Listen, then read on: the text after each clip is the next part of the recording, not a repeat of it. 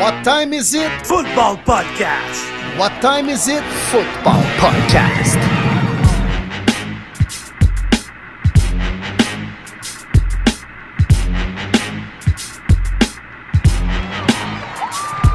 Le podcast Premier et les buts est de retour pour une troisième saison. En offensive, David Monsieur Lion Bleu Gilbert, le prof de maths aussi à l'aise avec les chiffres qu'avec les lapsus dans les noms. En défensive, Martin Marty Bronco Saint-Jean, le courtier immobilier aussi actif que Sean Payton avec les agents libres. Et sur la ligne de mêlée, William Willie Browns Boivin, le journaliste aussi réputé que l'histoire des Bruns Cleveland. Êtes-vous prêt en situation de premier et les buts?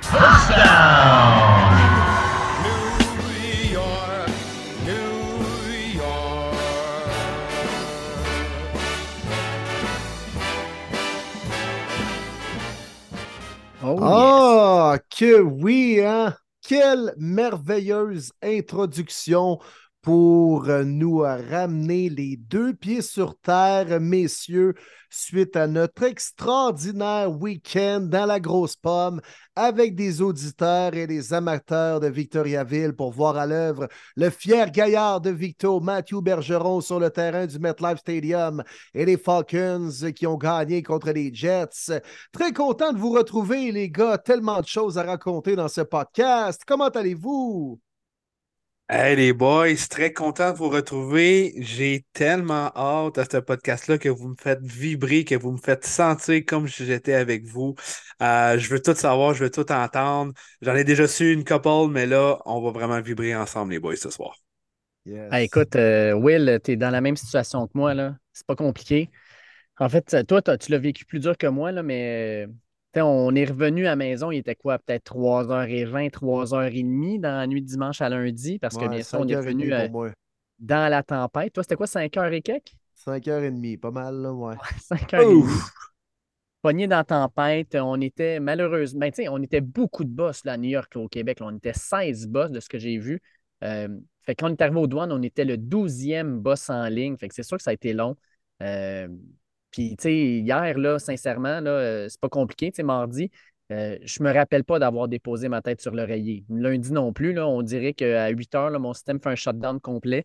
Mais c'est une belle fatigue parce que c'est une fatigue qui est accompagnée de souvenirs, puis de, de, de, d'images, puis de, choses que je vais me rappeler toute ma vie. Un voyage de fou. Puis écoute, on va, on va en parler, écoute, parce que c'est c'est encore frais dans notre mémoire. Euh, Ça a été euh, du plaisir bord à bord, puis euh, vraiment là, une belle expérience. Ouais, puis c'est des week-ends qui passent vite, hein, puisque c'est court, peu d'heures de sommeil, beaucoup d'heures d'autobus, mais ça en vaut la peine. Quand tu as le temps après ça de juste relativiser, mettre le pas en arrière, puis de dire Wow, ça a été. euh, Honnêtement, je suis très content, les gars, que premier les buts, on ait participé à ce, beau trip-là, puis sans nous euh, flatter les épaules, je pense qu'on doit de, de le faire un petit peu parce qu'on a été quand même, en quelque sorte, les instigateurs de, de ce projet-là, c'est-à-dire de demander à des jeunes Victo si ça leur tentait d'embarquer dans un trip pour aller voir jouer Matthew Bergeron. Puis l'idée a germé dans notre tête, les boys, là, c'est carrément euh, dès que Matthew a été repêché, alors qu'on était présent au club de golf de Victoriaville, on avait la chance d'être là, on a vécu euh, l'euphorie, Matthew qui est repêché, let's go, c'est le party.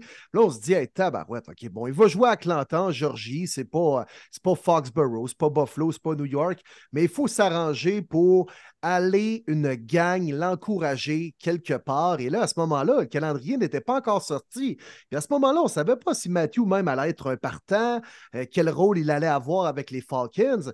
Et là, finalement, ben, on cible la date de, euh, du 2-3 décembre pour aller à New York. C'est le seul match que les Falcons jouent dans l'Est des États-Unis, quand même près du Québec cette saison. Euh, donc, moi, je contacte l'agence de sport Rêve Sportif.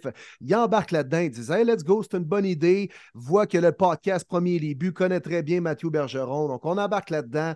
Euh, ça commence avec un autobus, les boys. Ça se book en l'espace d'une journée, 24 heures ah ouais, les places partent comme des petits pains chauds. Euh, par la suite, on voit, on voit l'intérêt. On dit, bon, on va en mettre un deuxième bus. Finalement, un troisième. Donc, deux autobus qui sont partis de Victoriaville, un autre de Québec par l'entremise de Saint-Bruno pour le podcast Premier Début. Mais il y en avait d'autres aussi. Quand même, il faut le dire, notre chum Martin Massé avec Express il était là aussi, eux autres, sept autobus. Rail Sportif en avait huit au total, incluant nos trois à nous. Et donc, on était des milliers de Québécois présent. C'était le party. Puis je suis très content, les boys, qu'on ait participé à ce beau projet-là. Je vais avoir des remerciements à faire dans les euh, prochaines minutes, là, mais je voulais au moins nous, euh, nous flatter les épaules, mais également remercier tout le monde qui a embarqué là-dedans, puisque ça a été vraiment, mais vraiment un franc succès.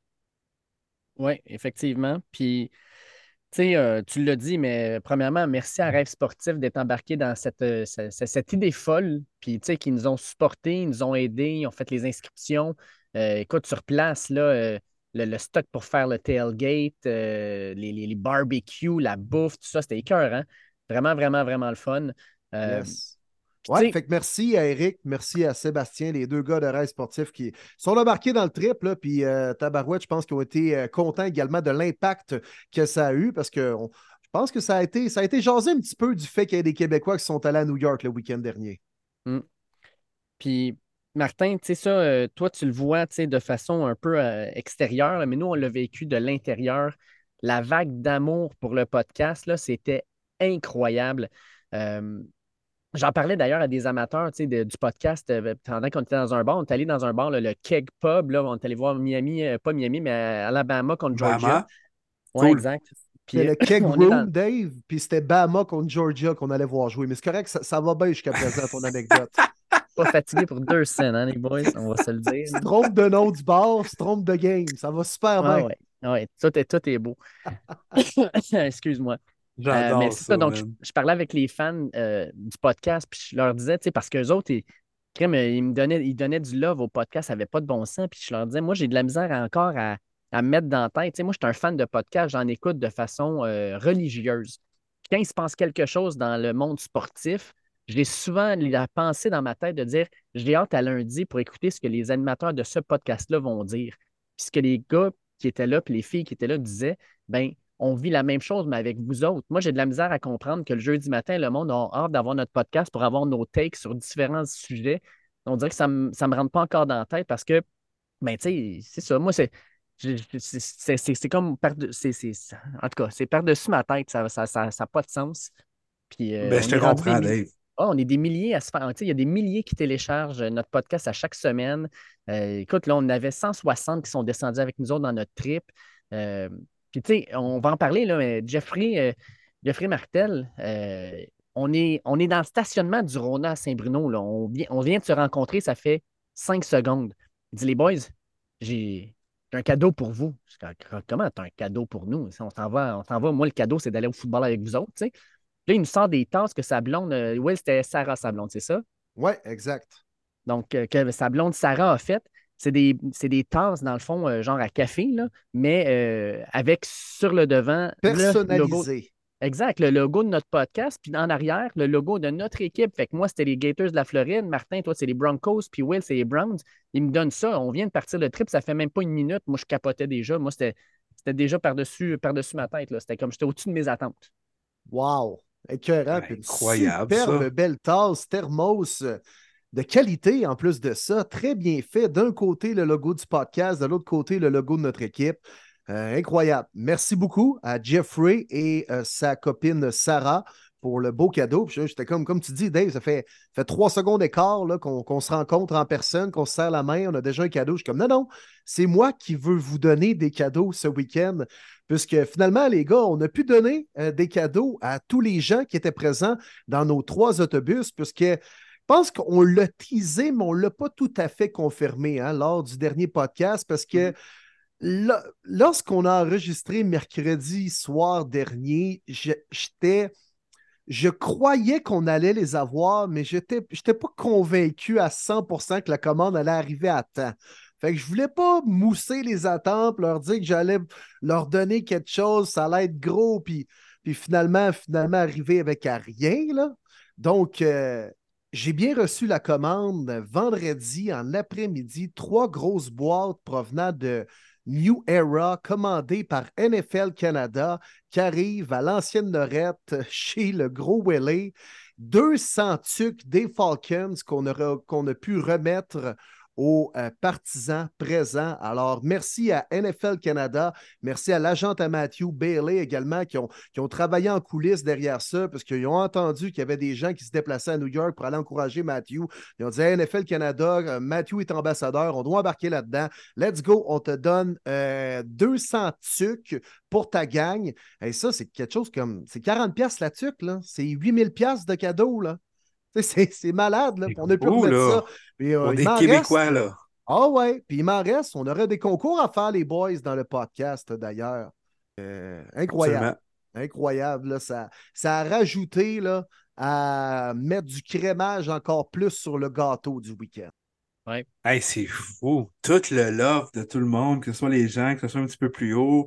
Euh, puis je te filais de ce que tu disais, mon Dave, tantôt. Euh, on se dit, nous autres, on est juste trois grands passionnés. Euh, on avait déjà une connexion ailleurs auparavant, nous trois, puis on s'est dit, il faut faire de quoi? Faire un podcast. Et on fait ça vraiment pour le plaisir. Puis on se rend compte que ben, ça donne le plaisir à beaucoup de gens, mais il y a beaucoup de gens qui, qui, écoutent ça et qui veulent vraiment avoir nos takes. Fait qu'on se dit, tabarouette, OK, c'est plaisant et sérieux en même temps. Fait que c'est vraiment cool. Puis on est super content que tout le monde aime ça. Puis on veut juste offrir un, bon qualité, rester nous-mêmes. Euh, je pense que c'est ça qui fait euh, que le podcast est, est aimé finalement parce qu'on est euh, très authentique. C'est fou, moi. Il y a des auditeurs qui me contaient des choses, puis ben, je vais y appeler même des chums. C'est pas, des gens qui nous écoutent, mais c'est des amateurs de foot comme nous. Puis j'ai rencontré des personnes extraordinaires qui, me ressemblent, qui pensent un peu comme moi. J'ai eu bien du fun à partager des, bières et des discussions avec eux. Puis, euh, tu ils, se rappellent de des choses que moi j'ai dites, que, Dave a dites, que, que Marty a dites. Je m'en rappelle même plus, moi non plus. C'est comme hey, saison 2, épisode 4, vous avez dit ça, vous avez ri de telle affaire. Les, gens, ils se rappellent là, des bons moments du podcast, sont assidus, puis ça, ça m'a marqué la dose de love qu'on a reçue. Euh, François de Montigny qui portait une, une chemise des Browns, puis euh, au Keg, hein? Room, Dave là, qui euh, nous a dit Hey, moi, là, vous me faites tellement plaisir quand je suis dans le trafic, j'oublie que je suis pogné dans le bouchon sur le pont, puis que c'est trop long parce que je passe un bon moment, parce que j'écoute premier les buts dans mon char. Fait que moi, je vous paie les euh, verres ce soir. Il, euh, il m'a payé, je pense, 4-5 pintes. J'ai eu du fun à les partager avec lui, à jaser du podcast de football. Incroyable. Eric Champagne et sa conjointe également qui étaient, qui étaient présents. Eric est venu euh, nous voir, Marty, moi et Dave, puis nous dit euh, là, je trouve pas ça correct que Will n'ait pas eu son point 5 supplémentaire dans la prédiction euh, des Broncos contre les Bills. Alors, à la demande d'Eric, je me dois d'avoir mon point 5 supplémentaire. Pour moi qui le dit, là, c'est quelqu'un qui écoute assidûment le podcast. Là. là, réveillez-vous, là, Dave P. Marty. Là. Hey, moi, j'ai pas besoin de me réveiller. Là, je suis encore endormi. Tu le vois tout de suite dans mes pics. Ouais. Depuis week 1, quoi. Oui, à peu près ça. En tout cas, au tailgate, tu dormais pas, mon Dave, parce que t'as bien roulé ça. Ah ouais, ça flippait les boulettes puis les saucisses. Il servait ça à tout le monde. Dave, il y avait. Écoute, je t'ai jamais vu avoir chaud de même, mon Dave. Hein, tu cours des marathons, tu as fait le grand, grand défi Pierre Lavoie. Mais d'après moi, tu n'as jamais eu autant chaud que tu l'as eu en faisant le tailgate dimanche devant les gros grilles. Hein? J'ai commencé ça, parce que euh, pour ceux qui ne sont pas au courant, quand on est arrivé là-bas à New York, là, écoute, il pleuvait des cordes, là, tabarnouche. Fait qu'on monte les, les chapiteaux part les barbecues. Il doit faire peut-être 6-7 euh, dehors, grosse pluie. Fait que moi, je suis avec mon manteau, mon manteau d'hiver, puis j'ai mon chandail de Mathieu par-dessus. Là, on commence à, on part les grilles, puis là, je me commence à flipper les burgers puis les saucisses. Ça a pris 10 minutes, j'étais rendu en t-shirt, un peu plus en bédaine. Ça, ça, c'était pas loin, là. Puis là, la fumée des barbecues en dessous du chapiteau m'a dit, là, je braillais ma vie, euh, je voyais rien, je criais à tout le monde que je les. On aurait dit que j'étais comme euh, 20 ans dans un bar, là, ça ressemblait à ça. Après 12 shooters de Stenier, là. oh, boy, ça va être beau, ça! Pour 14 et 25. aïe, aïe, aïe, des shooters de Stinger. C'est tellement sucré en plus. Ah! Hey. Ah. Incroyable, hein? Mais on a été gâtés, honnêtement. Puis merci à tous les gens qui ont participé. Puis euh, je parlais de François, Eric et sa conjointe, Cédric euh, du Saguenay, qui était, je pense, dans l'autre autobus, Dave, Oui. et qui avait demandé au départ d'être dans notre bus, mais ça s'était booké trop rapidement. Je pense que lui avait pris ses places avant. Puis finalement, il est venu nous voir. Hey, moi, les gars, je vous écoute tout le temps. J'ai même réécouté la saison 1, saison 2. Euh, il y a Hugo également, un fan des, Do- des Dolphins, qui me disait qu'il écoutait le podcast dans le bus scolaire avec les jeunes en allant au secondaire de Roger Comtois.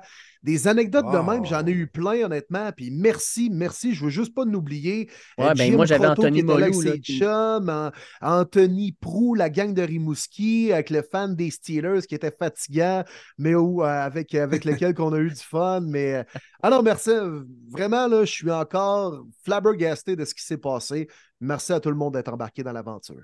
Ah oui, tu sais, moi, j'ai Anthony Molou là, qui me disait Moi, je suis monteur de ligne, je suis dans- toujours dehors, j'ai toujours mes écouteurs, puis écoute, je vous écoute, puis euh, j'ai hâte que le podcast sorte. Euh, il nous a même acheté un hoodie là-bas. Euh, tu sais, ma gang de chums, là, moi, Nick puis sa gang de chums, Nick Carrel, qu'on. Oui. Il y a eu des Bon. grosses discussions, là. Écoute, euh, en gros, ce que je me suis fait dire, c'est que quand je dis que je sais à peu près ce que Nick pense, euh, je ne sais pas ce qu'il pense finalement. Non, non, c'est ça. Il m'a là, dès Marty, je dois être le porte-parole de Nick le fan des WFT, des Commanders. Parce que Dave prend tout le temps la parole en disant Ah, mon chum Nick pense ceci sur ce match. Mais Oui. c'est pas vrai. Il n'y a même pas parlé. Fait que c'est pas vrai Oh. que Nick pense ci ou pense ça. Fait que là, maintenant, je le sais, là, le petit jeu là, que veut jouer David Gilbert. Là. Mais moi, je n'embarquerai pas là-dedans. Puis je vais le backer, Nick. Nick il est au courant que ses commanders sont pas bons. Fait qu'arrête, là. On, on se faisait induire en Hey. erreur, dans le fond, Marty. Là. Arrête, arrête de dire qu'il oui. est au courant que ses commanders sont pas bons. Ils sont pas bons depuis 20 ans. Il est au courant, là, on le sait. Correct, là. mais il m'a expliqué son amour inconditionnel envers son équipe. C'est bon, ça, je respecte ça. Calvaire, je prends pour les Browns. Ouais. Tous mes respects, Nick. Et oui, elle en parle la bande. Très Ah bon oui, Jack, mais- Nick, en passant. Puis quel... c'est juste des bonnes personnes qu'on a rencontrées en, en fin de semaine. Je, je suis même fier, Tabarouette, que ces gens-là fassent partie de l'aventure au premier début. Ah non, c'est fou, tu sais, Gabriel la- de, de la Durantaye, là, euh, Oui, euh, fan des Packers, a dit Écoute, moi, j'écoute la, la- la NFL depuis 2-3 ans seulement. Je vous ai découvert. Euh, elle, c'était sa première expérience de match NFL de sa vie. Euh, Écoute, elle était tellement excitée, elle était tellement contente. Puis euh, quand je suis reparlé cette, en début de semaine, je lui ai envoyé un message. Elle a dit Ça a été écœurant, j'ai trippé.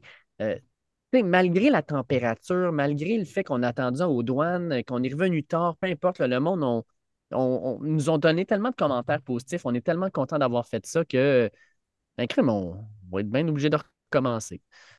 Ah ouais. Ah fun. ouais, puis il y a déjà des grosses choses qui se travaillent en coulisses, les gars. Fait que Ouais. euh, c'est clair, c'est clair. Merci à tous vraiment. Euh, euh, je vais le dire à Guy Desilets, euh, qui a fait partie de l'organisation du repêchage de Matthew à Victoriaville. Euh, entre autres, c'est Guy que j'ai appelé à Victo. Je fais Hey, penses-tu qu'il y aurait du monde de Victo qui embarquerait dans un trip premier début? On, on remplit les autobus, puis on descend à New York voir Falcons Jets. Et, et Guy m'a vraiment aidé là-dedans dans l'organisation. La ville de Victo qui a embarqué, le maire Antoine Tardif qui était là. J'ai eu la chance de, de discuter avec. Il était ô combien fier d'être présent. Le député fédéral Alain Reyes aussi, Ouais, qui c'est euh, bon.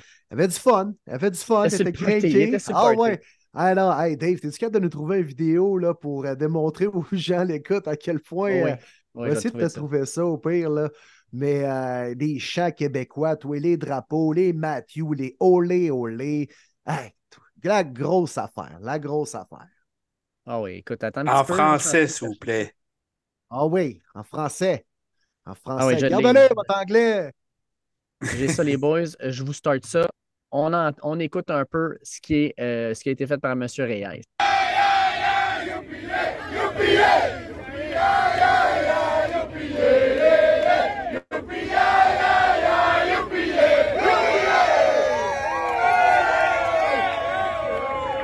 Je me sentais comme dans un Ah camp de jour dans mes belles années au secondaire, mais Ah pour, être, pour être honnête, c'est, c'est lui qui drivait tout ça. Là.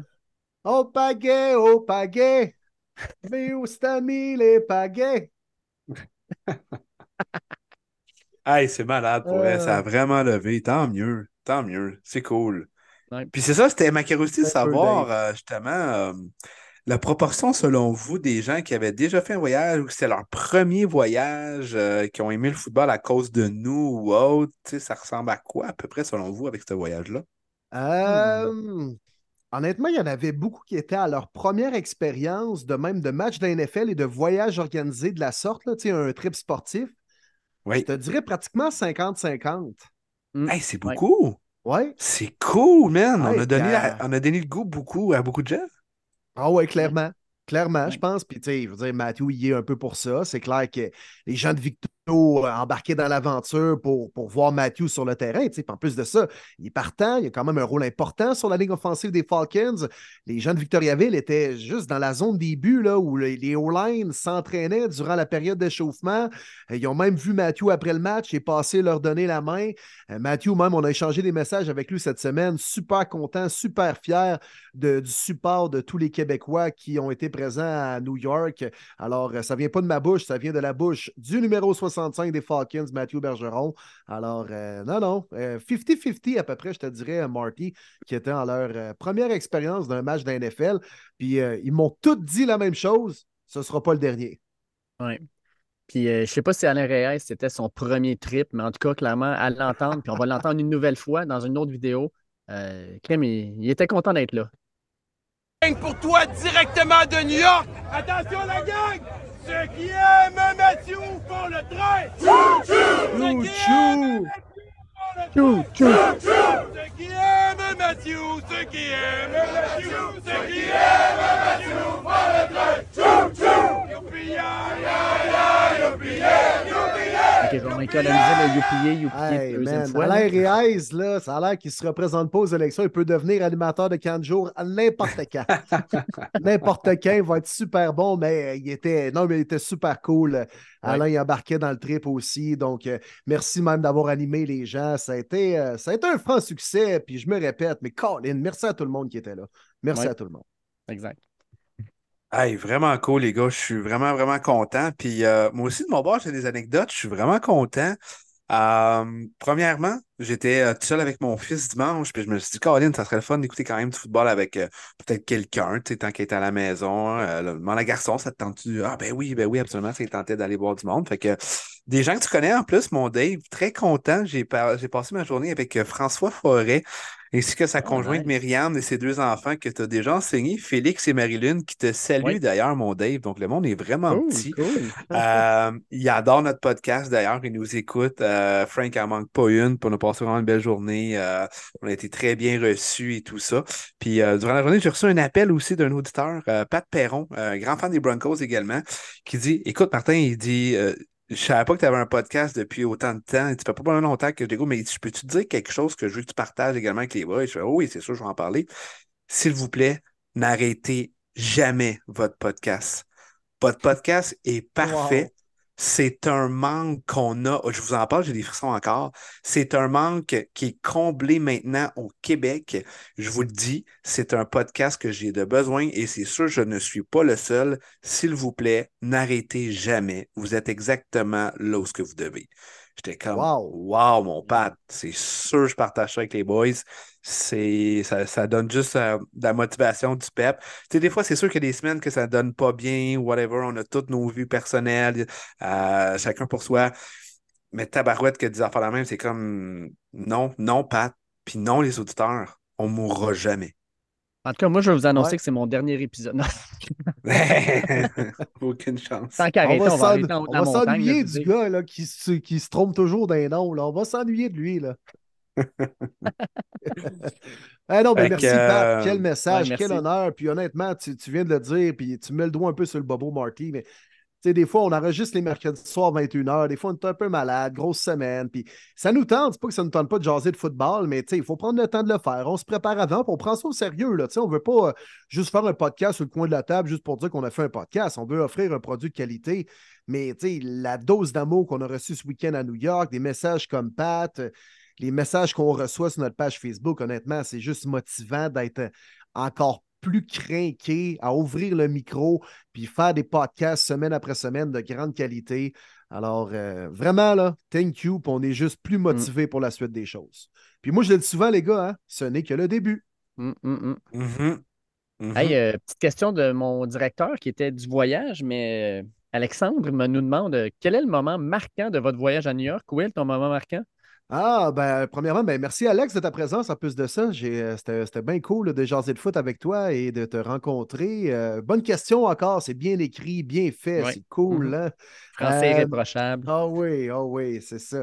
Mais honnêtement, je, je vais être plate, mais c'est vraiment toutes les discussions que j'ai eues avec, avec les gens qui écoutent le podcast. Moi, ça me fait halluciner le, fait de autant connaître les insides, les anecdotes. Ah oui, puis t'avais dit telle fois qu'eux allaient battre, puis t'avais eu raison, puis là, Marty avait ri de toi, puis il y a des choses que je me rappelais même pas. Euh, je peux pas en identifier une. C'est vraiment toutes les discussions par rapport au podcast que j'ai eu avec les gens. Mais le moment fort, moi, je trouve, ça a été durant le tailgate, de voir tout le monde ensemble, la, la complicité québécoise, puis tout le monde derrière un peu Matthew, puis euh, content d'être présent pour, la cause. Euh, c'est un, peu ça mon highlight de la fin de semaine, moi. Moi, je te dirais que c'est les moments où, euh, justement, on était avec les auditeurs, mettons, les, moments où on arrêtait avec le boss pour aller manger quelque part, fait qu'on se ramassait en gang, puis on jasait. Euh, quand on était, euh, mettons, le, le- le- le samedi soir, là, on est revenu à l'hôtel, puis on s'est rendu compte qu'autour de l'hôtel, ils ne vendaient pas de bière. Bon, on est allé au bar, on est allé au bar du- de l'hôtel, puis, man, le barman, là, il avait l'air à pas trop comprendre ce qui se passait. là. Il était quand même, Hey, moi, je man, pensais ils que ont je manqué de bière soir en fin de tranquille. là. soirée. Ils ont manqué de bière Ben, en fin de voyons soirée. donc. Ah ouais. Quand un autobus de premier début débarque dans un hôtel, tes frigidaires à bière sont mieux d'être pleins. Parce qu'ils vont être vides à la fin de la soirée, ça c'est garanti.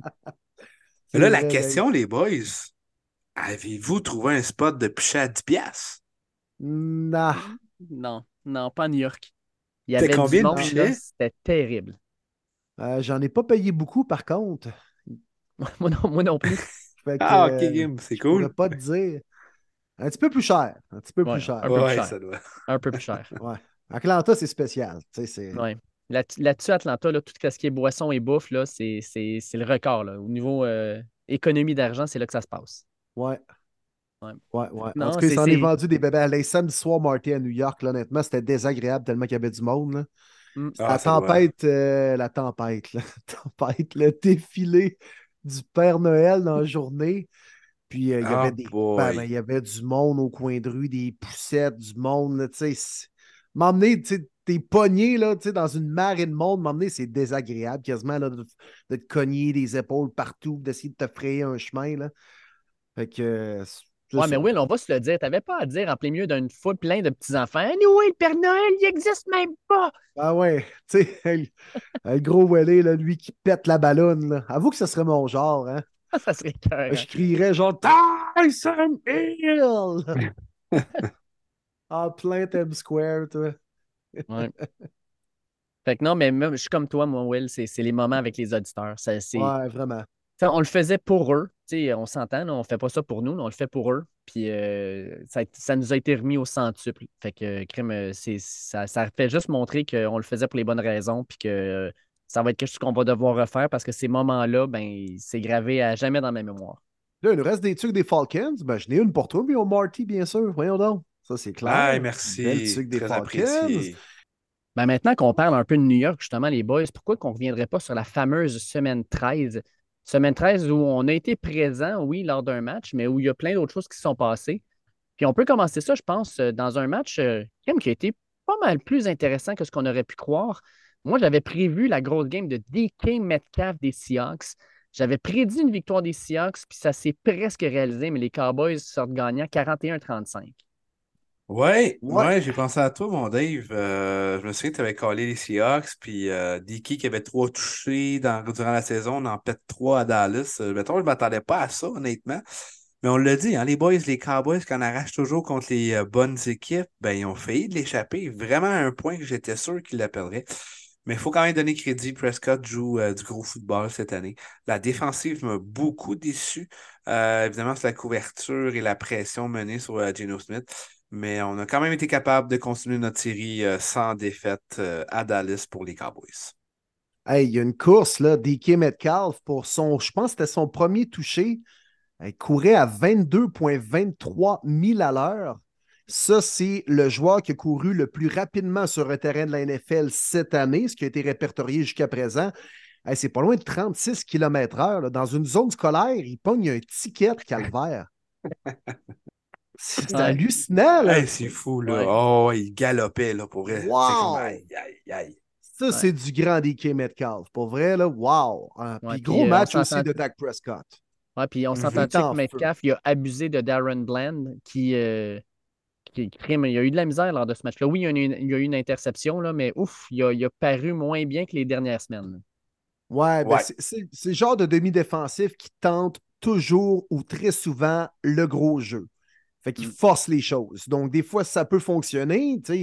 Il a pris des risques, puis ça a fonctionné cette année. Tu ne peux pas ramener autant d'interceptions, euh, ramener pour des touchés si tu ne prends pas de risque. Mais en même temps, des fois, tu peux le faire brûler. Puis c'est arrivé en première demi contre les Seahawks. Il s'est fait brûler, toaster des deux côtés. Puis euh, c'est ce qui a permis aux Seahawks de marquer euh, des points très tôt dans le match. Mais les Cowboys sont revenus. Puis Dak Prescott, honnêtement, là, joue peut-être le meilleur football de sa carrière présentement. Mais là, le gros test, c'est ce week-end. Est-ce qu'il Ouais. sera capable de le réussir? On, on va en parler tantôt dans les prédictions.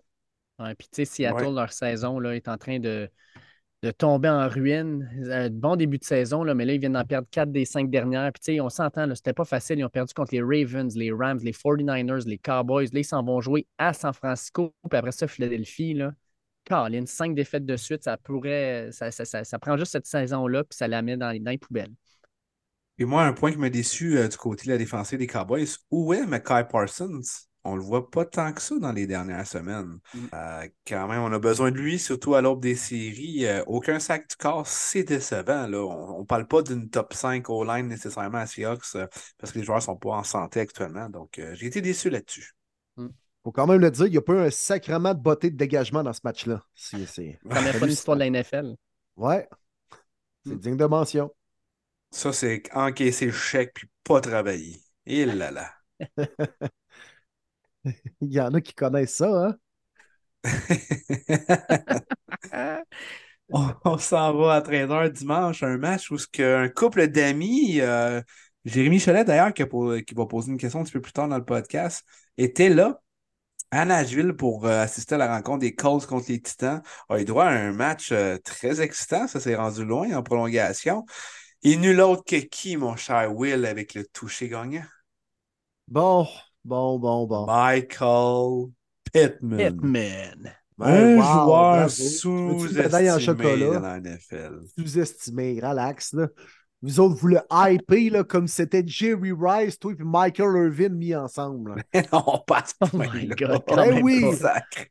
Hey, vous êtes tout le temps là, Michael Pittman, il est tellement fort, là. Il est correct. Je dis juste, moi, j'ai tout le temps j'ai jamais dit qu'il était pas bon.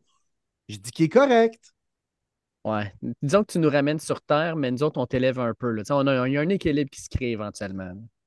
Mais match de malade, hein? on l'a regardé un peu pendant, nécessairement là, pendant le match, on regardait ce qui se passait un peu, on avait des highlights. Les, les blocs punt, là, sacrifice. C'était quoi cette affaire-là dans ce match-là? Les unités spéciales, ils ont arrêté, de ils, ont, ils ont oublié de se présenter? Puis deux fois de suite, là, c'est ça qui est terrible. là. D'ailleurs, le coach là, des unités spéciales a perdu sa job le lendemain. Craig Orkerman. C'est bien mieux que cochonnerie avec la catine. Tu sais, puis pas rien que ça, je pense qu'ils ont manqué aussi un extra point, ça se peut-tu? Ben oui, Euh, Tennessee en a manqué un. Oui. Ça n'a ça, ça a pas Oui. de bon sens. Là. Puis, tu sais, euh, mon, mon directeur en parlait, mais je suis d'accord avec lui. Je pense pas que c'est déjà arrivé dans NFL d'avoir une combinaison sur la même, la même séquence. Là. Tu euh, bloques un field goal, tu, le euh, tu bloques un punt, tu le ramènes pour un toucher, puis tout de suite après, tu y vas pour la, la tentative de deux points. L'autre équipe le pogne, puis le ramène pour un deux points de plus. Je pense que j'ai jamais vu ça. Ouais, mais des trucs comme ça, ça se passe dans un match Titan-Colts. Ouais. C'est le genre de choses qui arrivent quand tu as un match-up entre deux équipes de. Tu sais, puis les Colts, quand même, quoi, quatre victoires de suite?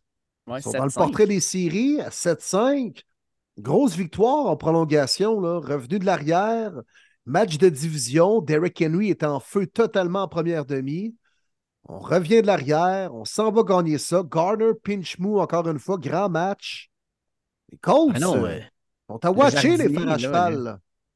Le jardinier, il joue en tabarnouche, là, on va se le dire. Là. Il- cette année, là, ça- c'est c'est impressionnant. Il est 7-3 comme partant pour les Colts. 7-3. C'est- c'est- tu sais, On, l'avait par- on en avait parlé en début d'année, mais c'est le meilleur backup de la Ligue actuellement.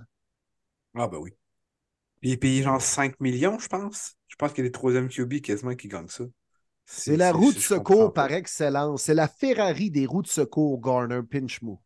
Puis ils connaissent Tycoon puis l'offensive, évidemment. Alors qu'il était le backup à Philadelphie. Ça aussi, ça l'aide beaucoup. Mais les Colts Parlant- à 7-5, pour vrai, là. Moi, ça me fait capoter. Ils ont une chance de faire les séries, vraiment. Une équipe que je mettais top 5 au prochain match. Ben écoute, ils se battent. Puis pas parce qu'ils n'ont pas eu d'embûche là, cette année. Là. En partant par euh, la situation contractuelle de Jonathan Taylor, pas clair, tout ça, commence pas l'année. Richardson joue, se blesse, on met notre deuxième. Malgré tout, on gagne des matchs. On est 7-5, puis on est à la porte des séries. Mm. C'est impressionnant. Shane Steichen, l'entraîneur-chef, doit avoir beaucoup de crédit pour ça. Ben, même chose avec. En fait, les deux assistants des Eagles, là, l'autre avec les Cardinals, euh, même les, les Cards, s'ils sont 3-10, ils jouent bien. Ils ont- moi, ils m'impressionnent cette année. Les, les deux font une belle job, je trouve, chacun de leur bord. Parlant de pas faire sa job, euh, y a-tu quelqu'un Ah. qui a voulu donner un spectacle à Foxborough? Là? Y a-tu quelqu'un qui voulait au moins faire son travail, c'est-à-dire de jouer au euh, football? Hey, c'est triste, hein, les Patriots. 6-0, la victoire des tellement bons Chargers. Non, mais Ben, les grosse Chargers, le- ah, grosse victoire. Ben, allez-y, vantez-moi les Chargers après une victoire comme ça. Allez-y, les Ça gars. n'arrivera pas. Je vous écoute. Je vous écoute. Justin Herbert, c'est pas supposé être une machine, ça? Ah non, ça Pas n'arrivera un pas. sacrement de toucher, là. Come on. Non, non, puis tu sais, écoute, les estrades à Foxborough, c'était à moitié vide. Puis les Pats, c'est la 6-0. première équipe de l'histoire à garder trois équipes de suite en bas de 10 points puis à perdre les trois matchs. C'était jamais arrivé avant, mais les Pats check un autre record sur le dossier de Bill Belichick. Ah, mais là, y a-tu quoi de fier à dire? Non, mais c'est épouvantable. C'est épouvantable. Pas un maudit touché. Les Chargers, c'est dégueulasse. Même avec cette victoire-là, c'était le moment de foutre Brendan Staley dehors, pour vrai, là. Tu été chercher Kellen Moore que tu pensais qu'il aurait amené euh, Herbert euh, à une autre euh, sphère? C'est tellement pas. Il recule cette année. Il régresse. Euh, c'est pathétique. C'était épouvantable comme match. Ça n'a pas de maudit bon sens. Rien de positif à dire. Oui, exact. Ben, passons à un autre match à ce moment-là entre les Lions et les Saints. Puis cochonnerie que mon équipe euh, m'a fait transpirer, malgré le fait qu'elle menait quoi à 21-0 après 6 minutes de jeu. On a réussi à trouver le moyen de reprendre les Saints puis de les remettre dans le match. Puis moi, je pense que le point, tournant de ce match-là, c'est quand on a euh, sorti Derek Carr avec euh, trois blessures. hein. Il a été sorti avec commotion cérébrale, blessure au dos puis blessure au bras. On te l'a magané pas à peu près. Euh, mais après ça, c'est La bizarrement. voiture a eu de la misère. Ouais. Fait que, tu sais, on a, après ça, rentré Jameis Winston, puis on a fait rouler un peu plus Taysom Hill. Puis on dirait qu'à partir de ce moment-là, les Saints ont bien joué. Puis, euh, crime, ils nous ont fait, euh, ils nous ont fait travailler jusqu'à la dernière minute. Mais victoire de euh, 33-28. Au moins, ils ont débuté le match au premier quart, à la première seconde de jeu. Ça, c'est positif pour la suite des choses. Ils ont commencé en Lyon. Oh! Oh! Oh là là, Lyon En Blanc. lion bleu, en plus de ça. C'est encore une forme de lion encore plus sauvage. Mettons, mettons. Mais tu sais, le 33-28 ne- n'indique pas nécessairement l'allure de la rencontre. Non. Tu sais, on a Non, vu les. Saints revenir un peu. Ça n'a pas été tant serré que ça. Ben, écoute, un moment donné, là, c'est quand il s'était rendu euh, 27-21, là, tu te dis, Colin, euh, c'est un- c'est une, une possession seulement. c'est une possession, mais tu sais, des fois, le, ce que l'allure donne sur le terrain, c'est pas nécessairement le pointage. Mais les Saints sont revenus, les Saints se battent pour leur vie. Là. Eux autres, Mm. 5-7, sont quand même encore dans la course pour la division. Mais si on veut se donner une chance, de, c'est un match important pour les Saints. Là. Ça va être le cas pour chacun des matchs d'ici la fin de la saison. Mais moi, les Saints, c'est quand même une équipe qui me déçoit cette année. Je les voyais quand même plus gros que ça. Là. Oui, moi aussi, mon Will. Puis le joueur du match, messieurs? Ah ouais, mon Martin, vas-y. La la la la la la la Porta. Oh que oui. Yeah. 9 catch, 140 verges, un touché. C'est hallucinant l'année recrue qu'il a. Euh, il est en voie d'avoir une saison de 1000 verges. Ça continue comme ça. Puis probablement le- le- la recrue euh, euh, de ayant plus de verges lors de sa saison recrue. Euh, c'est magique ce qui se passe avec lui. Il fit parfaitement l'offensive de Ben Johnson. Euh, J'étais super content. Vous savez que je l'aime depuis très longtemps, ce, ce joueur-là. Donc, je me souviens qu'on avait un débat, mon cher euh, Dave, en disant pourquoi ils n'ont pas pris Michael Mayer. Euh, ben, on l'a vraiment. hein. La réponse, c'était clairement la Porta, le choix. Écoute, il est déjà classé, je pense, dans le top 6 ou le top 7 des meilleures saisons pour un tight end recru. Puis il est seulement rendu à son 12e match. Euh, fort probablement qu'à la fin de tout ça, il va être top 3, peut-être même top 2. On s'entend qu'il ne rejoindra pas euh, un certain Mike Ditka qui avait tout fait ça. Je pense au total, il avait fait euh, 1100 verges en l'espace de 14 matchs. Euh, ça ne sera pas proche de ça. Mais Laporta, ne serait-ce que dépasser les 1000 verges cette saison, ça le mettrait avec Ditka et euh, Pitts, Kyle Pitts. J'espère sincèrement que Laporta va avoir une saison qui va ressembler plus à Ditka qu'à Pitts, là, parce que Pitts, ça fait dur. Au moins, eux, ils l'utilisent. On s'en va maintenant du côté de New York, les boys. On a parlé beaucoup de voyages, mais là, il faut parler de qu'est-ce qui s'est passé sur le match. C'était, comment dire en bon québécois anglais, ugly, very ugly. Tim Ouais. Ball, qui était à son deuxième départ de suite, il n'est pas sur le banc. On l'a foutu dehors le lendemain. Il n'est même plus un membre des Jets. Qu'est-ce que c'est ça, cette formation-là? Ah, hein? L'offensive des Jets. Ouais. Honnêtement, là, c'est. euh, ça fait dur. Ça fait dur. Puis, euh, on a tenté, tu sais, quand au quatrième quart, t'embarques Trevor Simeon sur le terrain puis que les partisans se lèvent pour applaudir, là. hey, ça prouve-tu à quel point t'es désespéré, là? Ouais. Que c'était ça, là. Quand on a vu un carrière, un nouveau carrière arriver sur le terrain, on s'est dit, ah, ça doit être Zach Wilson. Ah non, c'est le numéro 14. Ah, c'est Trevor Simeon.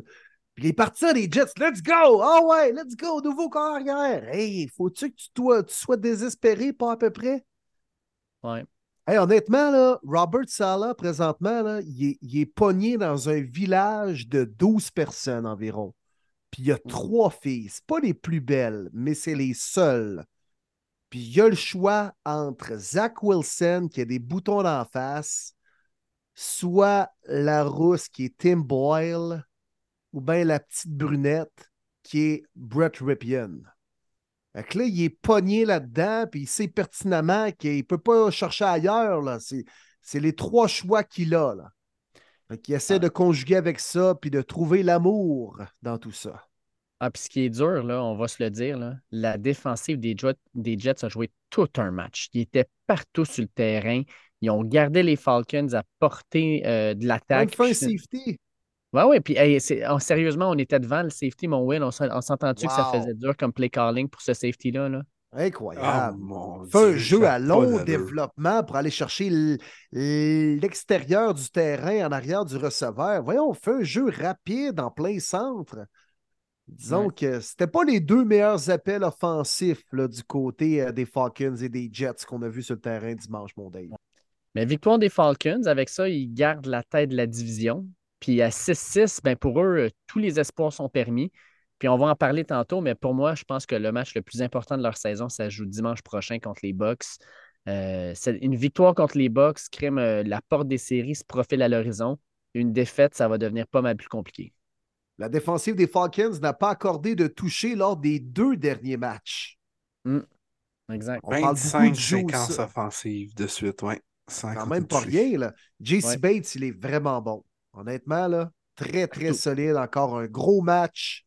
Euh, puis c'est le fun euh, d'être fois d'être sur place puis d'épier un joueur que tu ne vois pas nécessairement dans, dans la, la, les- la caméra puis ce qu'on voit à la télé. Là, le plan de vue qu'on a à la télé. Des fois, c'est le fun sur place de voir le joueur de A à Z, son action sur le terrain. JC Bates, il est partout. Il a un flair pour le ballon. Puis Bud Dupree, le bon vieux Bud Dupree, deux sacs, deux tackles for loss, un forced fumble. Gros match également. Donc, si les Falcons peuvent, se trouver une solide défensive avec un bon jeu au sol, ça, c'est une grande recette. Deux bonnes recettes pour gagner en série. Et puis je termine sur ce match-là avec une, euh, petite, euh, une petite quote de Peter King que j'aime bien lire le lundi matin, qui est allé déclarer les Jets, dans leurs sept derniers matchs et un quart, ont compté au total quatre touchdowns offensifs dans 88 drives. Miami en a scoré cinq touchdowns contre euh, les, dans les, ces neuf drives à Washington.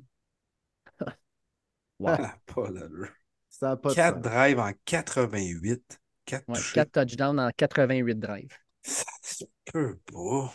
Hey, c'est bad, là. 1 ou 22, voyons donc. Pendant ce temps-là, les de Dolphins, à chaque fois qu'ils touchent le. Une fois, une fois sur deux qu'ils touchent le ballon, il y a un touchdown qui se marque.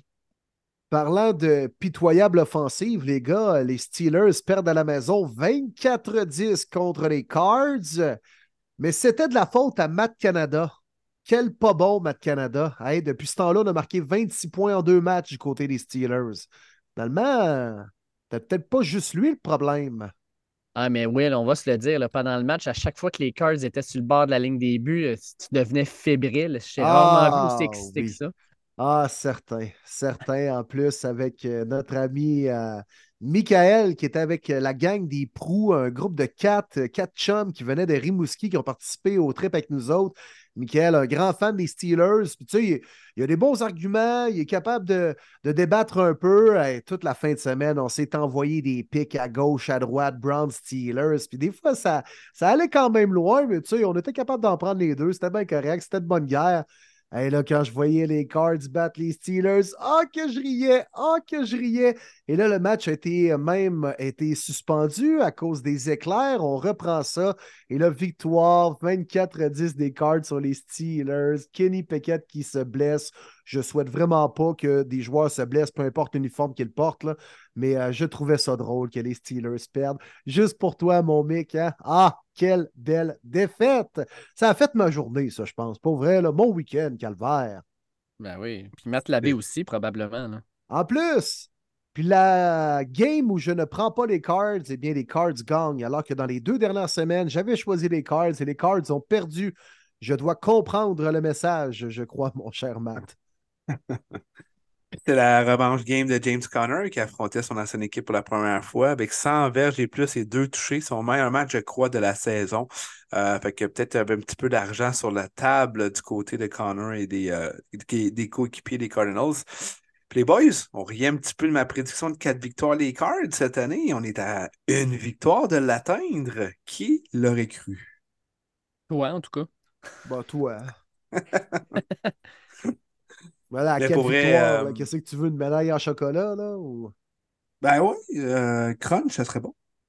Oh, Ouais, je suis pas sûr qu'il y ait des médailles en chocolat crunch, là. Enfin, moi, c'est du chocolat au lait. euh, On va te trouver un trophée de participation là, d'un tournoi là, euh, quelconque auquel j'ai participé en 97 à Saint-Anselme de Bellechasse. Ou ramasser dans les poubelles de James Harrison. Puis euh, le journaliste Jerry Dulac euh, qui a dit euh, que même si Pickett ne s'était pas blessé, l'équipe euh, l'aurait sûrement assis pour Mitch Trubisky de jeudi contre les Pats. C'est sûr, c'est toujours plus facile à dire après une blessure, mais c'est un journaliste qui a dit ça. il n'était pas supposé être bon, les Steelers, cette année, il me semble, Marty. Mhm. Non, non, mais ils sont Oh, oui. 7-5, honnêtement, ils sont bien positionnés en plus. Puis ils vont être des séries, les Calvaires, parce qu'ils ont un calendrier très avantageux. Puis ils vont réussir à gagner les games, mais tabarouette que c'est un 7 7-5 pas impressionnant. Non, Ouais. plate, très plate. On va aller à l'inverse de plate, les boys, parce que pour une fois, là, parce que là, il me semble qu'on vient de commencer en parlant de, de- de mauvaises attaques sans arrêt. Ben, les Dolphins, c'est clairement pas une mauvaise attaque. C'est une attaque qui euh, fait feu de tout bois. Euh, et euh, une victoire de 45 à 15 contre les Commanders. Puis Tyreek Hill, pour moi, il est en train de faire une méchante belle déclaration pour le MVP. Puis expliquez-moi, les gars, comment les Commanders, dans leur game plan de la semaine, se disent Ouais, on va y aller one-on-one avec Tyreek Hill. On va y mettre un seul défenseur sur le dos pour voir ce que ça donne. Quelle erreur. Oui, puis il a même dit lui-même, il dit euh, ils m'ont pas respecté. Ils m'ont vraiment pas respecté. Ils ont joué homme à homme. Voyons donc, tu sais que personne ne peut me couvrir. Euh, fait que euh, j'ai trouvé ça très drôle, mais c'est vrai, pareil. On n'est pas capable de le couvrir. Il n'y a pas grand-chose vraiment à retirer là-dedans. Euh, Commanders qui attendent la fin de l'année pour envoyer Ron Rivera, puis les Dolphins qu'on est capable de continuer à marquer beaucoup de points. Aucune surprise là-dessus, messieurs. On, avait, déjà euh, plus de 30 points à la demi. hein. Honnêtement, les, les Dolphins, c'est impressionnant ce qu'on fait offensivement. Puis on réussit euh, à chaque semaine à trouver une façon d'amener d'amener de, nouveaux tracés pour nos receveurs dans le plan de match offensif, puis de diversifier ça de semaine en semaine. Et, moi, toi, euh, écoute, joue du gros foot cette année. Je l'ai vu jouer en personne il y a deux semaines, puis il m'a surpris dans ses pre-snap read, puis dans sa prise de décision également rapide. Euh, puis euh, les Dauphins, moi, commencent de plus en plus à y croire de façon très sérieuse. Ben, D'ailleurs, si on regarde le classement d'Américaine, ils sont en tête. Oui. Oh, ce match-là. C'est moi qui va falloir en parler. Aïe, aïe, aïe, les boys, ça m'a pris 48 heures à m'en remettre. Je ne pouvais pas croire. Les Texans qui recevaient les Broncos, c'était la game évidemment qui m'a attiré beaucoup mon attention. Euh, finalement, on remporte côté des Texans avec une troisième interception sur Russell Wilson en fin de match. Ça a mal commencé pour Denver. D'ailleurs, ça ne leur tentait pas de couvrir Nico Collins. Aucun sens. 191 verges, alors que Stroud en a lancé 274. Même pas 100 verges à tous ces autres groupes de receveurs, porteurs et tight ends. Um, très déçu, très déçu encore une fois à la fin du match. Les Broncos étaient dedans. Aurait pu aller la chercher, malheureusement, la pression. Le meilleur joueur, et de loin, c'est Will Anderson dans cette rencontre-là, a été hallucinant. Il a abusé de McGlinchey comme pas possible. Il a toujours été dans le backfield, mis beaucoup de pression sur Russell, arrêté le jeu au sol également. Ce qui m'a vraiment impressionné, c'est qu'on parle beaucoup de CJ Stroud, de l'offensive des Texans avec raison. Mais cette victoire-là est signée euh, la défensive, Derek Stingley avec deux interceptions. Euh, vraiment, vraiment une belle équipe. Demico Ryans, il se passe quelque chose de magique de son côté. Euh, bravo Texan. Beaucoup de difficultés à avaler cette défaite-là, mais euh, amplement mérité pour You.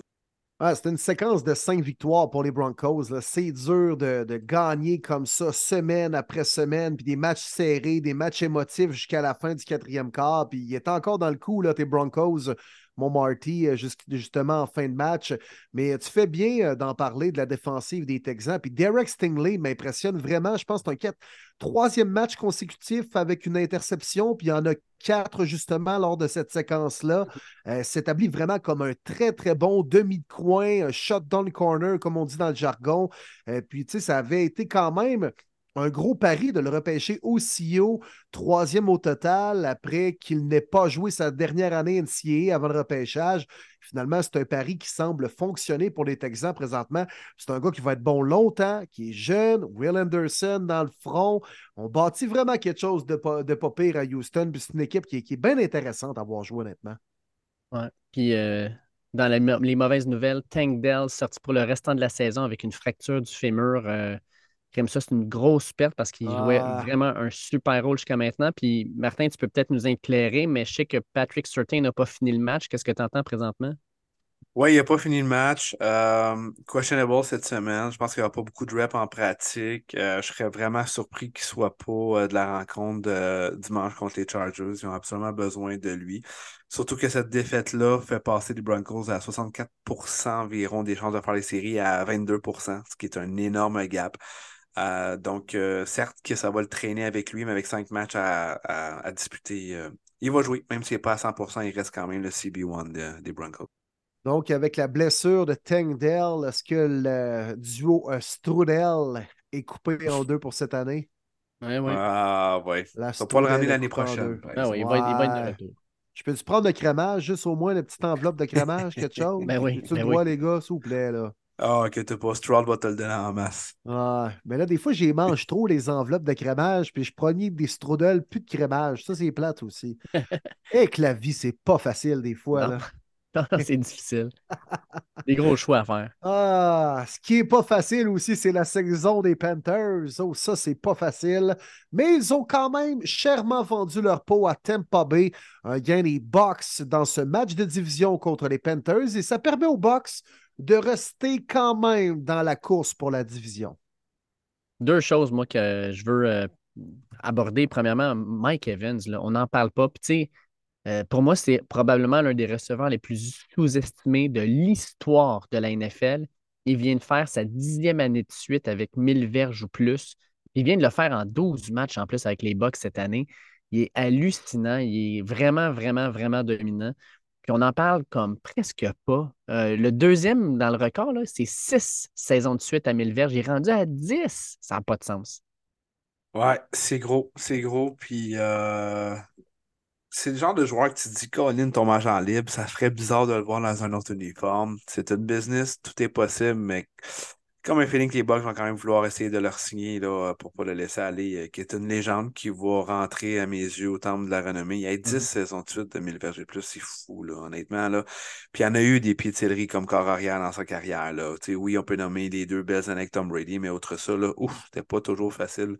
Puis malgré ça, il était capable de prouver qu'il était le responsable numéro un de l'équipe et qu'il était capable en masse. Euh, Puis euh, belle fierté quand même dans la défaite de notre Canadien, les boys, Chubba Hubbard, qui a connu une grosse rencontre avec 104 touchés au sol et 2 touchés. Donc, 104 euh, verges, 104 verges, pas 104 touchés. Excuse-moi, 104 verges. c'est un méchant match, pareil, 104 touchés. hey, en tout cas, j'espère que quelqu'un l'avait dans son fantasy parce que c'est payé en tabarnak. je l'avais habillé d'ailleurs dans mon fantasy, mais il ne m'a pas donné 104 touchés. 104 euh, verges, merci les boys. Mais euh, ouais, belle rencontre euh, canadienne. Il joue du gros foot, Bird, là, puis il est en train de pas mal pogner le poste de numéro un à Miles Centers. Quelle pitoyable signature, une des pires signatures de la dernière période des agents libres. Et puis, petite question de Nicolas Harel. Euh, il dit euh, si on inverse Young et Stroud au repêchage, est-ce que Young aurait autant de succès que Stroud en a à Houston? Ah, c'est intéressant, Nick. Oh euh, boy. Ben, la réponse, je pense... non. Je pense pas qu'il y aurait autant de succès. Stroud, là, il, il, démontre des belles qualités qu'on voyait déjà quand il était à Ohio State. Il était précis, il était décisif avec ses passes. Bryce Young, oui, là, je, comprends là, avec l'équipe d'entraîneurs, avec ce qu'il y a autour de lui, il y a, il y a de la misère cette année, mais il ne démontre pas les qualités actuellement que Stroud a. Puis je pense que Stroud, c'est un talent spécial. On l'a sous-estimé au repêchage. Puis maintenant, ben, il nous prouve que c'était peut-être lui le meilleur carrière de ce repêchage. Ben, pourquoi c'était pas le numéro un incontesté de bord?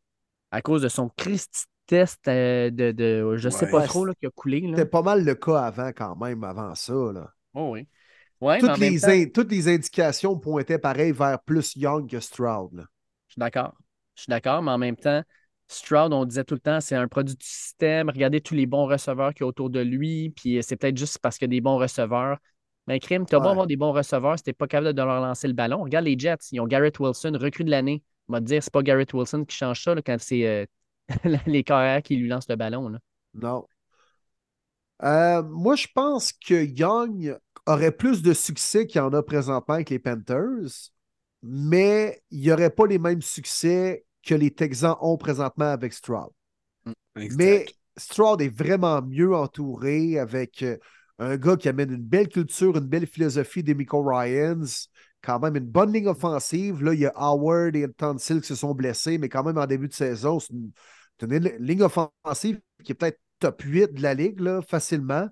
Euh, quand même des receveurs pas pires, puis surtout des noms qu'on a découverts, des recrues cette année. Alors, tu sais, Young aurait arrivé dans une bien meilleure situation à Houston que euh, Stroud avec les Panthers, mais je pense pas qu'il y aurait le même succès quand même on s'en va du côté de Los Angeles où les Browns, T. Browns, mon Will, euh, arrivaient là avec Joe Flacco comme corps arrière. Puis malheureusement, ben, les Rams ont pris avantage de ça. Euh, peut-être aussi de d'autres petits trucs, euh, des petites blessures par-ci par-là. Victoire de 36-19 qu'on a regardé dans l'autobus en revenant. Écoute, on va, on va se le dire. On avait chacun de notre bord un cellulaire avec deux zones, puis on regardait chacun d'un côté les Browns, de l'autre côté les 49ers puis les Eagles. Euh, qu'est-ce que tu as retiré de cette victoire-là des Rams, mon Will? Ouais, ben, des choses positives en partant par la tenue de Joe Flacco. Honnêtement, pas mal fait. Pas mal fait. Euh, il arrivait dans une situation où il n'y avait pas grand-chose à perdre. À peu près personne n'avait des attentes quant à sa performance. Puis le bon vieux Joe Flacco a été pas pire. Garocher la boulette au bon endroit, de bonne lecture, une interception en fin de match euh, qui aurait pu qui aurait pu pas nécessairement forcer, le ballon euh, sur cette passe-là précise, mais on est en situation de football de rattrapage, on se devait d'aller marquer un toucher. Donc, euh, non, écoute, euh, surtout ce que j'ai retenu, c'est la performance de Miles Garrett qui clairement est affecté par une blessure à l'épaule. C'est son premier match en carrière depuis ses débuts dans la NFL qui n'a pas au moins un plaqué. Alors, ça paraît qu'il est affecté par sa blessure à l'épaule, même s'il a mis ses, épaulettes et son casque pour jouer. Alors, j'ai hâte de voir la suite parce que clairement lui le cœur et l'âme de la défensive. Denzel Ward devrait revenir au jeu ce week-end aussi. Ça va faire du bien. Mais les Rams, c'est une bonne équipe de foot. Deux victoires de suite. Moi, j'avais peur pour ce match-là. Je, trouvais que nos chances n'étaient pas très bonnes. Puis finalement, c'est un peu ça qui est arrivé. Les Rams à 6-6 reviennent plus que jamais dans la course pour le meilleur deuxième des séries. Oui, les Rams, Sean McVay, euh, le, game plan était vraiment comme on voulait. Arrêter le jeu au sol des Browns, pas trop donner de, de home run run du côté de Jerome Ford, c'est ce qu'on a fait euh, essayer d'exploiter un petit peu euh, en plein milieu. Euh, la passe de Puka Naku, euh, ben de Stafford à c'était assez incroyable sa rapidité. Après ça, il y avait trois gars autour de lui quand même. La passe était parfaite parce que ça répète un revirement. Puis Naku qui a réussi à se faufiler pour aller euh, courir 70 verges tout le long. Ça a été un, un gros jeu qui a fait mal à la défensive des Browns. Euh, c'était quand même serré euh, tout le long. Hein. Ça a été vraiment plus au quatrième quart que ça s'est séparé avec euh, Karen Williams. Puis quand même drôle de voir Sean McVay après la rencontre. On lui a demandé pourquoi est-ce que tu as laissé Karen Williams rentrer à son début alors qu'il aurait pu mettre le genou à terre? Ben, je l'ai dans mon fantasy et je l'ai starté, fait que ça me donne des points. Sacré McVay. Ceux qui ont starté Debo Samuel dans leur fantasy devaient être contents aussi. Quelle performance! Et euh, quelle performance des 49ers aussi à Philadelphie. 42-19 et ils ont fait tout ça en trois quarts. Deuxième quart, 14 points. Troisième quart, 14 points. Quatrième quart, 14 points. Les Niners prennent comme il faut leur revanche sur les Eagles pour le dernier euh, NFC Championship. Oui, les Niners, les boys, ils ont tellement parlé, ça n'a aucun sens depuis le fameux NFC Championship. Mais là, ils ont passé leurs paroles aux actes. C'était assez incroyable. Surtout Debo, on s'entend, c'est lui qu'on lisait, qu'on entendait sur les podcasts et tout. À Kay Adams aussi, qui est là une fois semaine et qu'ils n'aiment pas les Eagles, mais trois touchés dans cette rencontre-là de sa part. Euh, J'ai été impressionné, vraiment impressionné. Euh, je pense que Will puis moi, on avait mis les Niners de mémoire dans les prédictions. On s'attendait à ça. Mais est-ce qu'on s'attendait vraiment à une volée de la sorte? Moi, pour ma part, non, pas à ce point-là. Mais on a été dominant sur toutes les facettes. Euh, Jalen qui s'est blessé, mais est revenu dans la rencontre rapidement. Euh, puis les boys, David Carr, comment ça qu'il y a encore une job à NFL Network? Je ne sais pas si vous avez vu ben passer ça cette semaine-là. Moi, ça m'a juste fâché. Ça m'a comme fait arrête d'attirer l'attention. Va-t'en, sérieux, c'est mauvais. Puis le réitérer une autre fois en plus, un petit peu plus tard dans la semaine, que selon lui, clairement, l'offensive des Eagles serait meilleure avec Marcus Mariota au lieu de Jalen Hurts. Sérieux, arrête là. T'es mmh. pitoyable. Hey, euh, les boys, euh, deux questions par rapport aux 49ers. Euh, André-Philippe Jean nous demande Vous pensez quoi de l'argument du système quarterback de Brock Purdy? Oui, il est bien entouré, mais à un moment donné, Jimmy G n'a pas autant performé là-bas et tous les remplaçants non plus. Puis, Will, moi, je veux t'entendre parce que je pense que tu l'aimes beaucoup, le Brock. Oui, oui, je l'aime beaucoup. Puis je trouve qu'il n'y a pas assez de crédit pour ses performances avec les Niners. Il distribue bien le ballon. Puis je comprends que ce n'est pas son mandat de faire gagner les Niners et de faire produire l'offensive des 49ers. Ce mandat-là revient aux gars qu'on paye très, très cher en offensive, comme Debo, comme CMC, comme même Ayuk, comme même Trent Williams, qui est très bien payé pour bloquer tout le monde. Mais à un moment donné, je pense qu'on peut lui euh, donner un peu de crédit pour de la façon qu'il distribue le ballon. 19 en 27, on lui tend, on lui donne pas beaucoup de passes entre les mains, mais il réussit toujours au bon moment à bien placer son ballon quatre passes de toucher. C'est un gars très intelligent dans sa prise de décision. Il assimile très bien également OK, le blitz vient à tel endroit. Je vais simplement faire trois pas vers la gauche. Puis là, je ne serai pas devant le secondaire pour effectuer ma passe. Moi, je trouve que c'est un gars qui a un football IQ très élevé, qui n'a pas les plus grandes capacités athlétiques, j'en conviens. Mais moi, un carrière, c'est une qualité très importante pour moi. Le gars, qu'est-ce qu'il fait avec le ballon? Où il lance le ballon? Est-ce qu'il prend les bonnes décisions? Et Brock Purdy a ce football IQ-là. Puis je trouve que ce gars-là a trop peu de crédit dans les succès des Niners. Puis est-ce que c'est Brock Purdy qui fait gagner les Niners à lui seul? Non, c'est pas ça que je suis en train de vous dire. Mais à un moment donné, Debo ne peut pas faire sa course après l'attraper si le ballon n'est pas au bon endroit pour effectuer le catch. Ça, pensez à ça aussi. Alors, il est juste dans la bonne situation et Shanahan, enfin, le carrière qui avait besoin pour pouvoir étaler son système offensif, d'avoir carrément pas un, un manager QB, j'aime pas le terme, mais vraiment plus un gars qui exécute bien, distribue le, ballon à tes bons joueurs, puis c'est ce qu'il fait présentement, Brock Purdy. Brock and roll, là, faut lui donner un petit peu, un petit peu de mérite. là. Puis Martin, Manu Arsenault, Ben, lui, oui. ben, vas-y, euh, tu peux, tu peux peut-être enchaîner là-dessus. Ben, juste rapidement, je voulais juste dire que Brock Purdy, euh, que vous le voulez ou pas, euh, top 10 QB dans la ligue présentement, là. Ouais, C'est pas un débat là, là. Qu'on y croit, qu'on y croit pas, il délivre, puis il fait partie du succès de la, des- de la raison que les Niners, ça va bien. Ne pas le négliger, ne pas parler juste des McCaffrey, Samuel, Hey, Young, Trent Williams, tout ça. Oui, ils ont tous des éléments importants. Mais même Debo va te le dire, il va défendre day and night Brock Purdy, puis le monde n'en parle pas assez. Il est arrivé au bon moment dans la franchise des Niners, puis qu'il délivre très bien le ballon. Il est quatrième au niveau des passes de toucher, puis septième au niveau des verges. À un moment donné, là. euh, Mhm. Manu Arsenault dit Oh là là, quelle fin de semaine de foot. Le call de Pat McAfee sur le match Georgia-Alabama, c'était légendaire. Pour ceux qui ne l'ont pas écouté, allez écouter ça sur Facebook, euh, ou sur Twitter, sur euh, ou YouTube, whatever. là. Euh, très, très drôle. Il dit Ma question est les 49ers sont-ils l'équipe à battre dans toute la ligue? Bon podcast, j'espère que vous avez tripé à New York. Je pense Ben, que la réponse la est oui. question, Manu. Ouais, thank you, Manu. Et, euh, ben, vous le savez, moi, euh, Niners, c'est l'équipe que je vois se rendre au Super Bowl. Euh, clairement, c'est l'équipe que tu ne veux pas affronter. On en parlait beaucoup de leur séquence de trois défaites, mais c'est le genre de moment que si ça allait arriver, c'est là que tu veux que ça arrive au mois d'octobre, pas en décembre, pas en janvier, évidemment. Là, on est à l'aube des séries. On a marqué 42 points sur les Eagles, 42 points de mémoire aussi sur les Cowboys, qui est pas mal les deux menaces là, des Niners du côté de la nationale. Euh, peut-être les Lions. Mais encore là, je pense qu'on est tous d'accord que les Niners, c'est une équipe supérieure.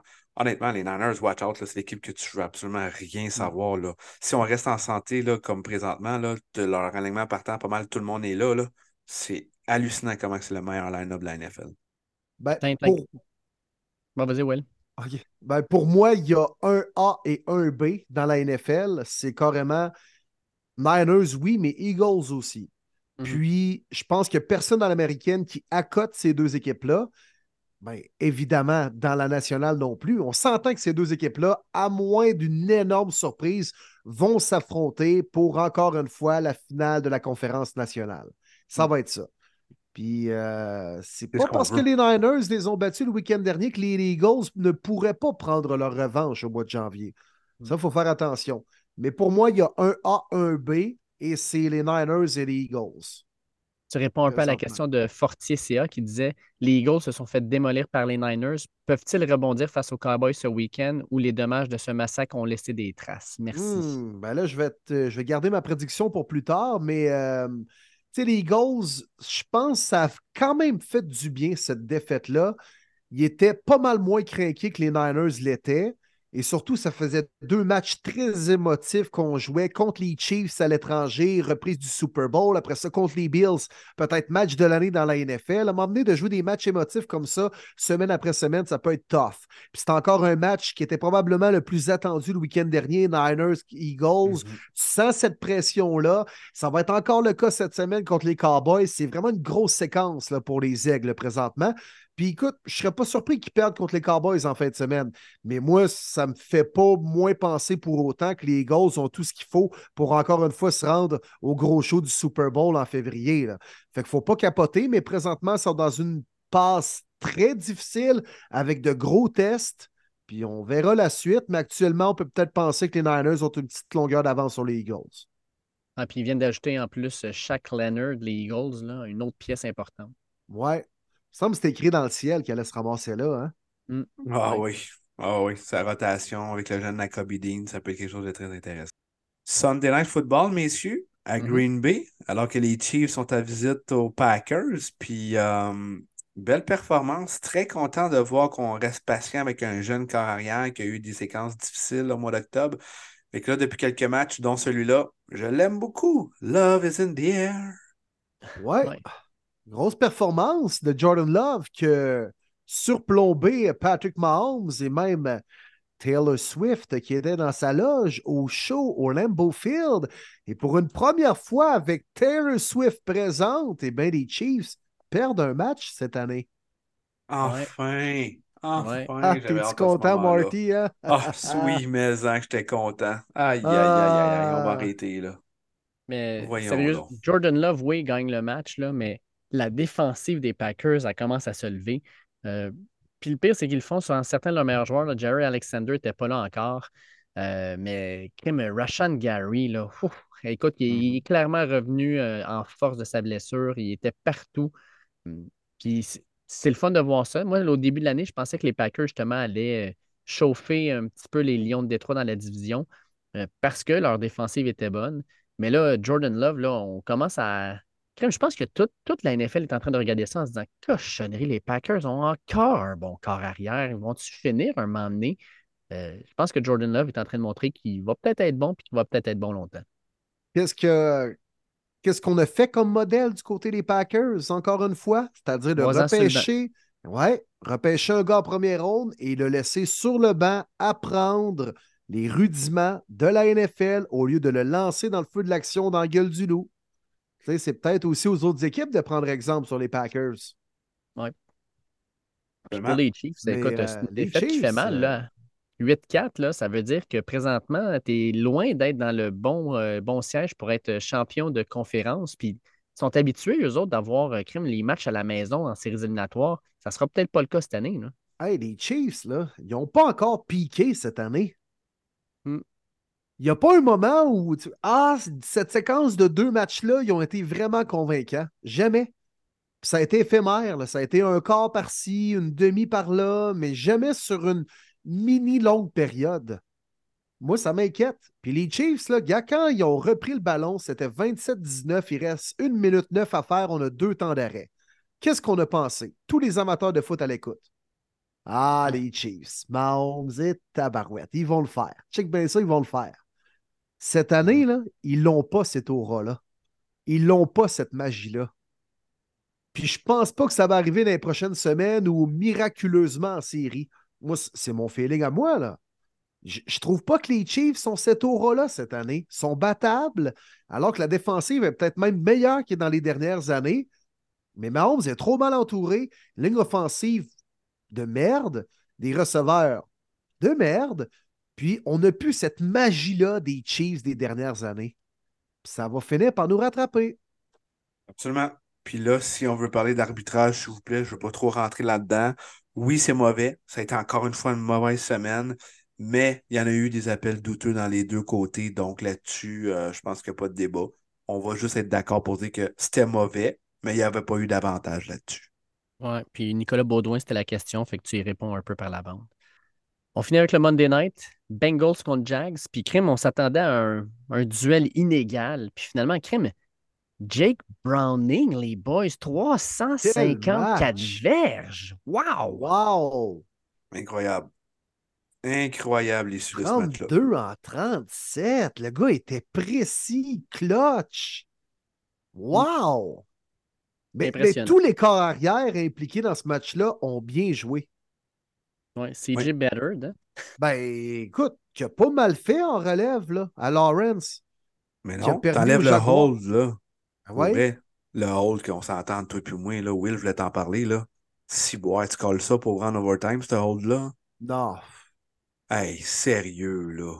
Come on. Je trouvais ça pathétique comme call. Ouais. Puis la bombe à Ridley était là, man. Il était à la ligne de 3. Ça n'avait pas de bon Ouais. sens. Petite tabarouette. Ils vont l'avoir finalement. Ils vont la gagner pour Lawrence. Mais les zébris ne voulaient pas. Victoire importante euh, des Bengals. Belle en tout cas, ils, ils se gardent un peu dans, dans, dans la course aux séries. Là. Ben, c'est important. Honnêtement, avec cette victoire-là, il reste en vie. La tête euh, à l'extérieur de l'eau. Puis euh, Jamar Chase aussi a pris les choses en main. Il a dit écoute, faites des longs catchs, des courses attrapées, des courses après l'attraper, des jeux clutch en troisième, quatrième essai. Trent Rickson a connu un grand match en défensive aussi. Puis euh, les Bengals ont envoyé un message à l'américaine au complet, la NFL au complet. Hey, on n'est pas mort, même avec Jake Browning. Que Ça fait le tour euh, de la semaine 13, les boys. Euh, Semaine 13 qui avait 13 matchs au total. Puis, euh, Crème, euh, maintenant qu'on a parlé de la NFL, je pense qu'on n'a pas le choix d'aller euh, dans le niveau un Hey, peu juste avant, mon. Dave, le pointage de nos prédictions. Ah, arrêtez avec ça, là, je suis tanné. Euh, Pointage. là, vous me mettez mon point 5 de plus. là. C'est Eric Champagne qui le demande. là. Non, non, non. Écoute, on... c'est pas parce Pourquoi qu'il y en a un le qui point le demande. 5. Faut regarder le point On 5. regarde- ça on regarde le point gag. 5. Écoute, cette semaine, mon Will, Tout 9 à sur contre. 13, ça a été toi le meilleur. Puis Bon, Martin et hein? moi, on est à 8 sur 13. Fait que c'est. 9.5 sur 13. Ouais, Non, non. 9.5. Non, non, non, non. Oh, Non, non, non, non. 9 sur 13. Fait que ça fait en sorte que tu vas rechercher un autre pic à Martin. Tu es seulement 5,5 pics derrière Martin avec 5 semaines à faire. OK, ouais, c'est faisable. Ben C'est oui. faisable. OK. Ben oui. Ouais. Ça, ça ressort, c'est bon ça. C'est un Ça bon va show. être intéressant. Ouais. Fait que, fait que c'est ça. Fait qu'en gros, il faut parler un peu aussi du niveau euh, inférieur, la NCAA. Parce Ouais, que ça a brassé un peu à ce niveau-là, mon Dave. un, un peu, man, c'est, c'est, c'est fou ce qui s'est passé. Puis on a reçu une vingtaine de questions cette semaine.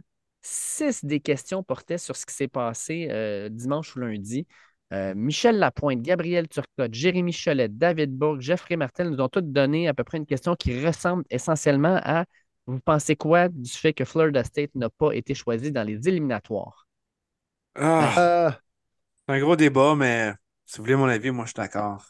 Euh, c'est sûr que c'est épouvantable, euh, la saison qu'ils ont eu et tout, mais tu veux-tu vraiment avoir une équipe top 4 qui a plus de son QB? Tu sais, non. La réponse est non. Euh, Jordan Travis qui est plus là, ça change complètement la donne. C'est plate, c'est rough, mais c'est la réalité. Moi, je suis pour ce classement-là. ouais, moi, j'a- j'abonde dans ton sens. Est-ce que c'est injuste? Oui. Est-ce que la meilleure décision au niveau spectacle et au niveau intérêt des fans et des, réseaux de télé, on a pris la bonne décision? Euh, oui. Fait que tu penches de quel bord? Ça, ça dépend de tes convictions et de tes pensées. Mais moi, si tu me demandes à moi, l'amateur de foot, qu'est-ce que je veux voir? Et si plus d'amateurs vont embarquer avec un Alabama-Texas impliqué dans le Final Four, la réponse est oui également. Mm. Fait que, malheureusement, on est allé avec le fame, avec le cash, puis avec ce qui pogne le plus. Puis Ouais, ultimement, je pense que la meilleure décision a été prise. Écoute, on va se le dire, là, c'est ESPN qui gère tout ça. Puis ESPN, ils veulent quoi? Ils veulent des cotes, des cotes de télé. Puis on, on va se le dire, Michigan contre Florida State, ça aurait été intéressant. Ça n'amènera jamais la moitié des cotes d'écoute qu'amène Michigan-Alabama. Jim Harbaugh contre Nick Saban. Euh, il va avoir, ça, ça va être terrible la quantité de monde qui vont regarder ce match-là. Puis l'autre, euh, Washington-Texas, ça va être intéressant là avec. Ah oui. Euh, c'est bien, tu sais, puis pour vrai, c'est une décision monétaire, c'est une décision télévisuelle. Je la comprends. Je ne suis pas d'accord avec, mais je la comprends. Mais je ne fais que penser aux gars d'Ohio State, aux joueurs d'Ohio State, à la façon dont Jordan Travis doit se sentir. C'est pas de sa faute. Il est blessé, là. Il peut rien faire. Mais clairement, c'est sa blessure qui fait en sorte que Florida State n'est pas présent. Tous les joueurs qui se sont défoncés pour essayer de gagner les deux derniers matchs, ils l'ont fait, qui ont gagné contre Florida, qui ont gagné contre Louisville, qui se font dire votre effort, n'était pas suffisant, on rentre Alabama à place. C'est insultant. Mais regarde, c'est pas pour rien qu'on tombe à 12 équipes l'année prochaine. Je pense que ça va régler le problème, mais euh, je pense qu'en même temps, c'était la bonne décision pour faire en sorte que le monde adhère encore plus aux éliminatoires à 12 équipes l'année prochaine. Tu as bien raison. Puis regarde, la dernière année avant qu'on arrive à 12, là, la NCAA est victime de son concept. Oui. Alors qu'on était à Mhm. 4 depuis quelques années, ça semblait quand même fonctionner. Tu sais, il y avait des débats à tous les années, tu vas me dire, mais peut-être pas comme cette année. Mais là, cette année, à la dernière saison où on a le concept de quatre formations qui fait les playoffs, qui font les playoffs, euh, tu es victime carrément de ton concept, puis tu te le fais tu te le fais critiquer à gauche, à droite, à qui mieux mieux. Fait que, tu sais, Mm. regarde, c'est de votre faute, la NCAA, dans le fond.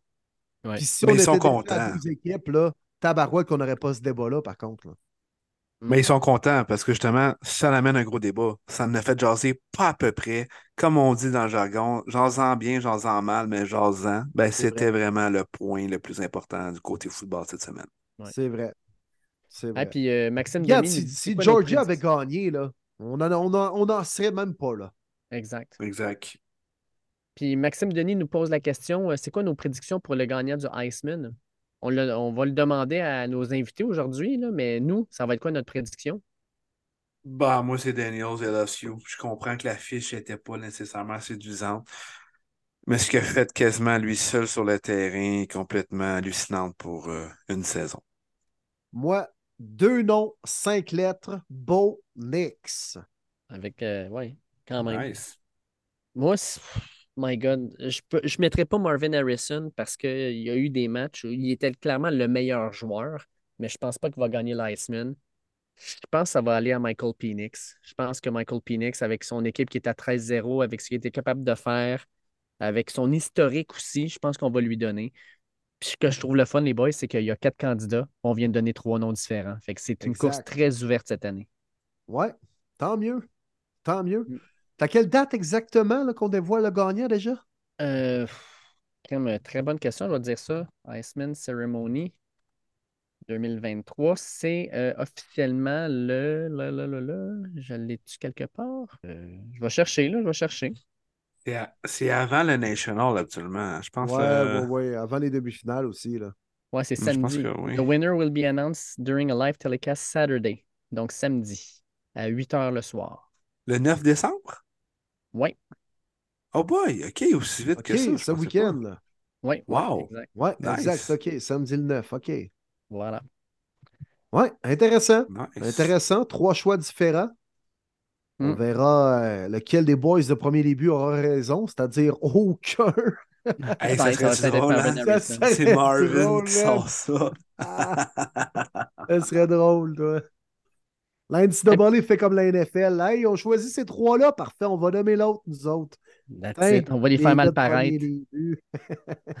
Aucun vote euh, de first vote, mais c'est lui qui Ah ouais.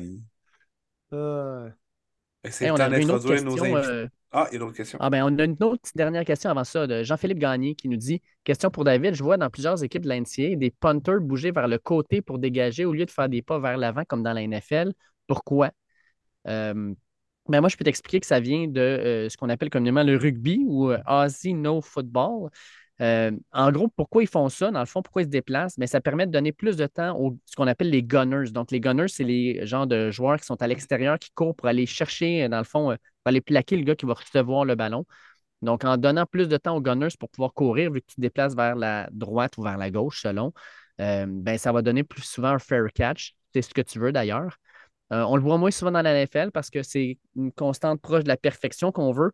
Puis euh, la couverture de la ligne offensive, quand tu sais toujours que ton gars, il va faire deux pas par en avant puis va botter, ben, c'est plus facile. Quand ton gars se déplace vers la droite ou vers la gauche, tu sais jamais comment le rush va influencer tout ça. Fait qu'on s'assure, dans le fond, d'avoir euh, peut-être plus de constante dans la NFL que dans la NCAA. Mais quand même, là, euh, belle question, Jean-Philippe, j'aime j'aime beaucoup. Très intéressant. Mm. Très intéressant. On y va avec nos invités? Yes, sir. Oui, certain, certain. Un trio Hey, on cette pas semaine un, au podcast. Hmm. Bon, les boys, euh, on commence notre euh, tournée d'entrevue euh, des joueurs de la NCAA qu'on reçoit cette semaine en vedette sur le podcast Premier Début. Et c'est un fier collaborateur. On lui a jasé pour la première fois lors de la saison 2. Et cette année, il est devenu un de nos collaborateurs à qui on jasait durant son année avec les Tigres de l'Université Memphis. Il vient de compléter sa dernière saison, mais là, il lui reste le ball à jouer durant la période des fêtes. Leur fier membre du 4-1-8-3 de Lévis, Jeffrey Quentin Arcou. Comment ça va, mon Jeff? Ça va bien, toi? Yes, sir. Yes. Ben, Yes, Jeff. de Bien te content de t'avoir sur le show. Ouais, merci, les gars, merci.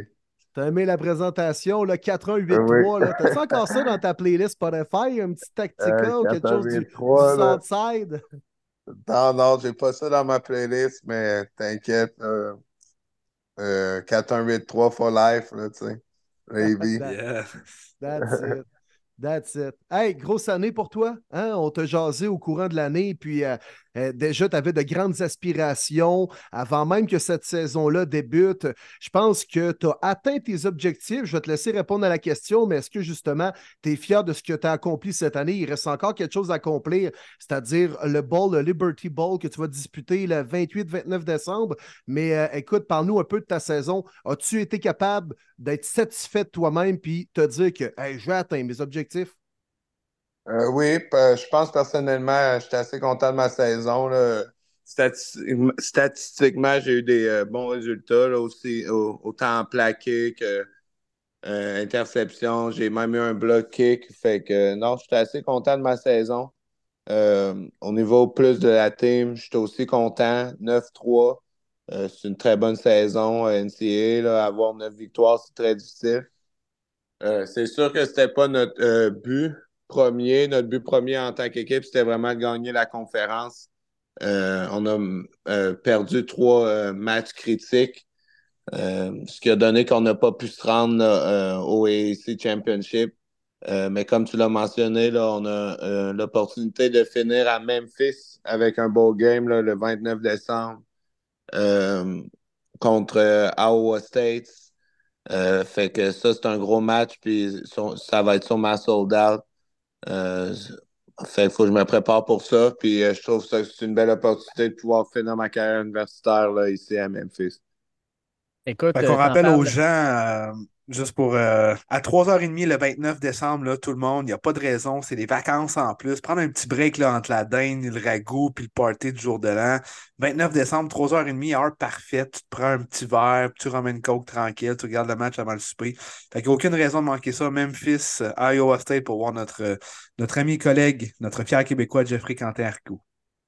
Oui, j'apprécie les gars. ouais. Ça va être une grosse, une grosse game. Là. Ah, puis en plus, vous jouez ça à la maison, là. Vous jouez ça à Memphis. Ouais. Fait que, crime, ça va être comme Ouais. une partie à la maison, là. Il va y avoir une ambiance assez de feu, là. Oui, justement, là, normalement, un bowl game, c'est jamais euh, à la maison. Là, tu peux aussi, tu peux aussi bien te ramasser dans, aux Bahamas ou euh, à Hawaii, mais euh, finir à Memphis, euh, c'est spécial pour moi, surtout que la dernière game dans le Liberty Bowl, on a perdu contre SMU 38-34, je pense.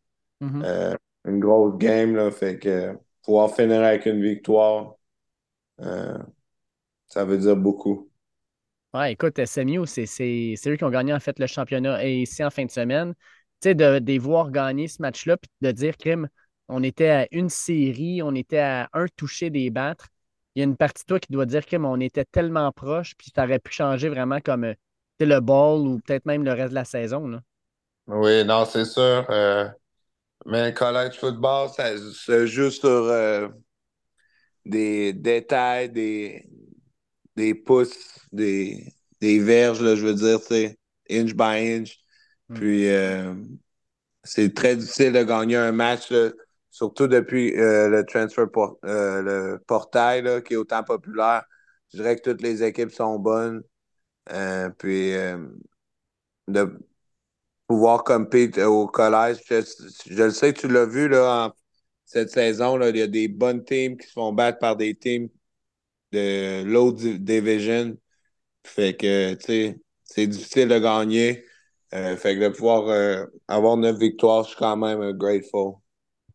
Hey, Jeff, dans ta situation, est-ce que c'était clair pour toi que tu voulais jouer ce match-là du ball et non pas immédiatement te concentrer sur le processus menant vers le repêchage? Est-ce qu'il y a eu une période d'hésitation où c'était clair dans ta tête que moi, je veux jouer jusqu'à la fin puis je veux le disputer, ce bowl-là? Euh, non, euh, pour être honnête, ça a été une décision que j'ai dû euh, prendre le temps d'y penser.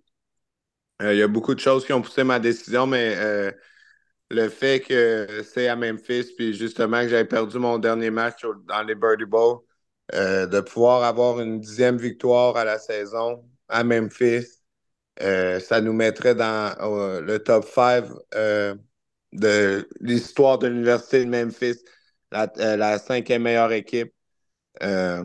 Si on finit avec 10 victoires, puis l'Université de Memphis, on joue du football depuis plus de 100 ans, là, fait que de pouvoir faire ça, c'est de quoi de gros. Puis aussi, euh, vu que je suis pas dans une, Power 5 euh, school, pouvoir euh, battre une, équipe du Power 5 euh, juste avant le draft de la NFL, après avoir joué une grosse game, là, ça peut m'aider beaucoup. Oui, absolument. Très belle réflexion. Moi, Jeff, j'aimerais ça que tu partages. L'année passée, la saison se termine. On est en 2022, mois de décembre. Maintenant, à la même heure, un an, jour pour jour. Qu'est-ce que tu pourrais dire qui a changé en Jeffrey euh, au, au, point là, vraiment de football? Euh, je dirais que j'ai beaucoup évolué là, cette année. C'est la première année que je peux dire que j'étais autant confiant euh, que quand je jouais au Canada sur le terrain. J'étais vraiment le leader en défense. puis même dans l'équipe, j'ai réussi à rallier mon équipe. Puis dans des moments critiques, j'ai réussi aussi à gagner des matchs avec des gros jeux comme mon block kick, mon interception contre Charlotte. Euh, j'ai euh, vraiment une belle saison.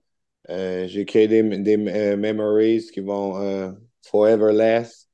Puis même mes teammates, j'ai vraiment que du des bons mots à dire à propos de mes teammates cette année. Puis je suis vraiment content de la saison. Là. Écoute, on, parle de ton bowl, mais toi aussi, je sais, là, tu, vois déjà plus loin que ça parce que euh, tu l'as vu avec ton chum Matthew qui est passé à travers là, les, les, euh, Senior Bowl, les euh, Shrine Bowl, les, Pro Day, Combine et compagnie. je pense que pour toi, ça, les, prochaines étapes après le Bowl, c'est-tu de se trouver un agent? As-tu déjà commencé à avoir des discussions avec des agents dans le fond pour pouvoir être représenté puis ensuite vérifier tout ça? Euh, oui, dans le fond, logiquement, j'ai pas le droit vraiment d'être en communication avec aucun agent avant la fin de mon bowl game.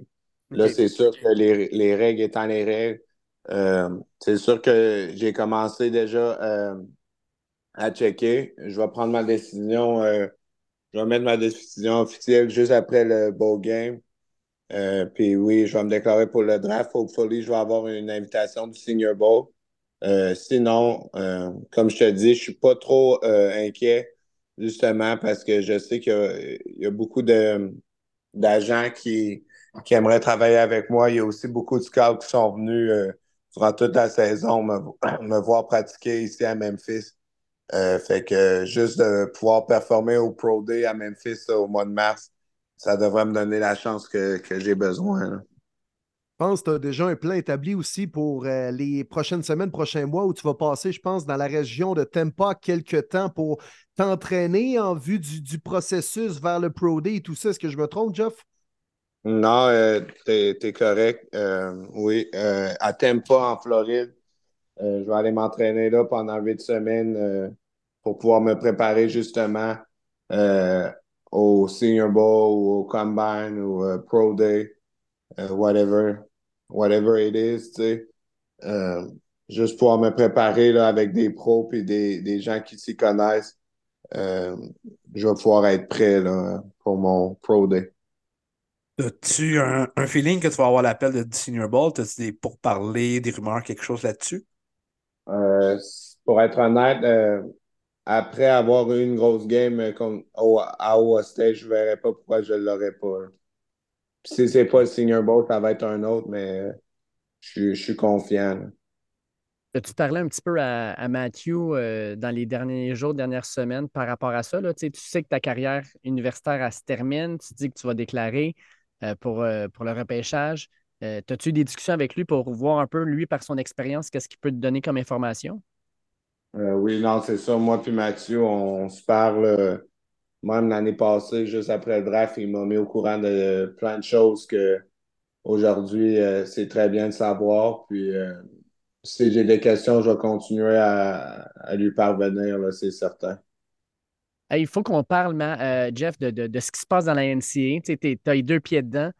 grosse controverse cette semaine alors qu'ils annoncent que ben, le top 4 pour les éliminatoires c'est, euh, on a Michigan numéro 1, on a Washington numéro 2, Texas numéro 3, puis finalement Alabama numéro 4, puis on garde Florida State à l'extérieur de tout ça. Tu as joué dans le ACC, euh, tu as joué contre Florida State, tu étais dans cette division-là dans le temps. Qu'est-ce que tu as pensé de cette décision-là? De, retirer, dans le fond, Florida State qui est invaincu pour mettre Alabama? toi, puis peut-être même aussi l'équipe Memphis, ça a été quoi les réactions? Euh, Premièrement, euh, je pense que les réactions sont divisées.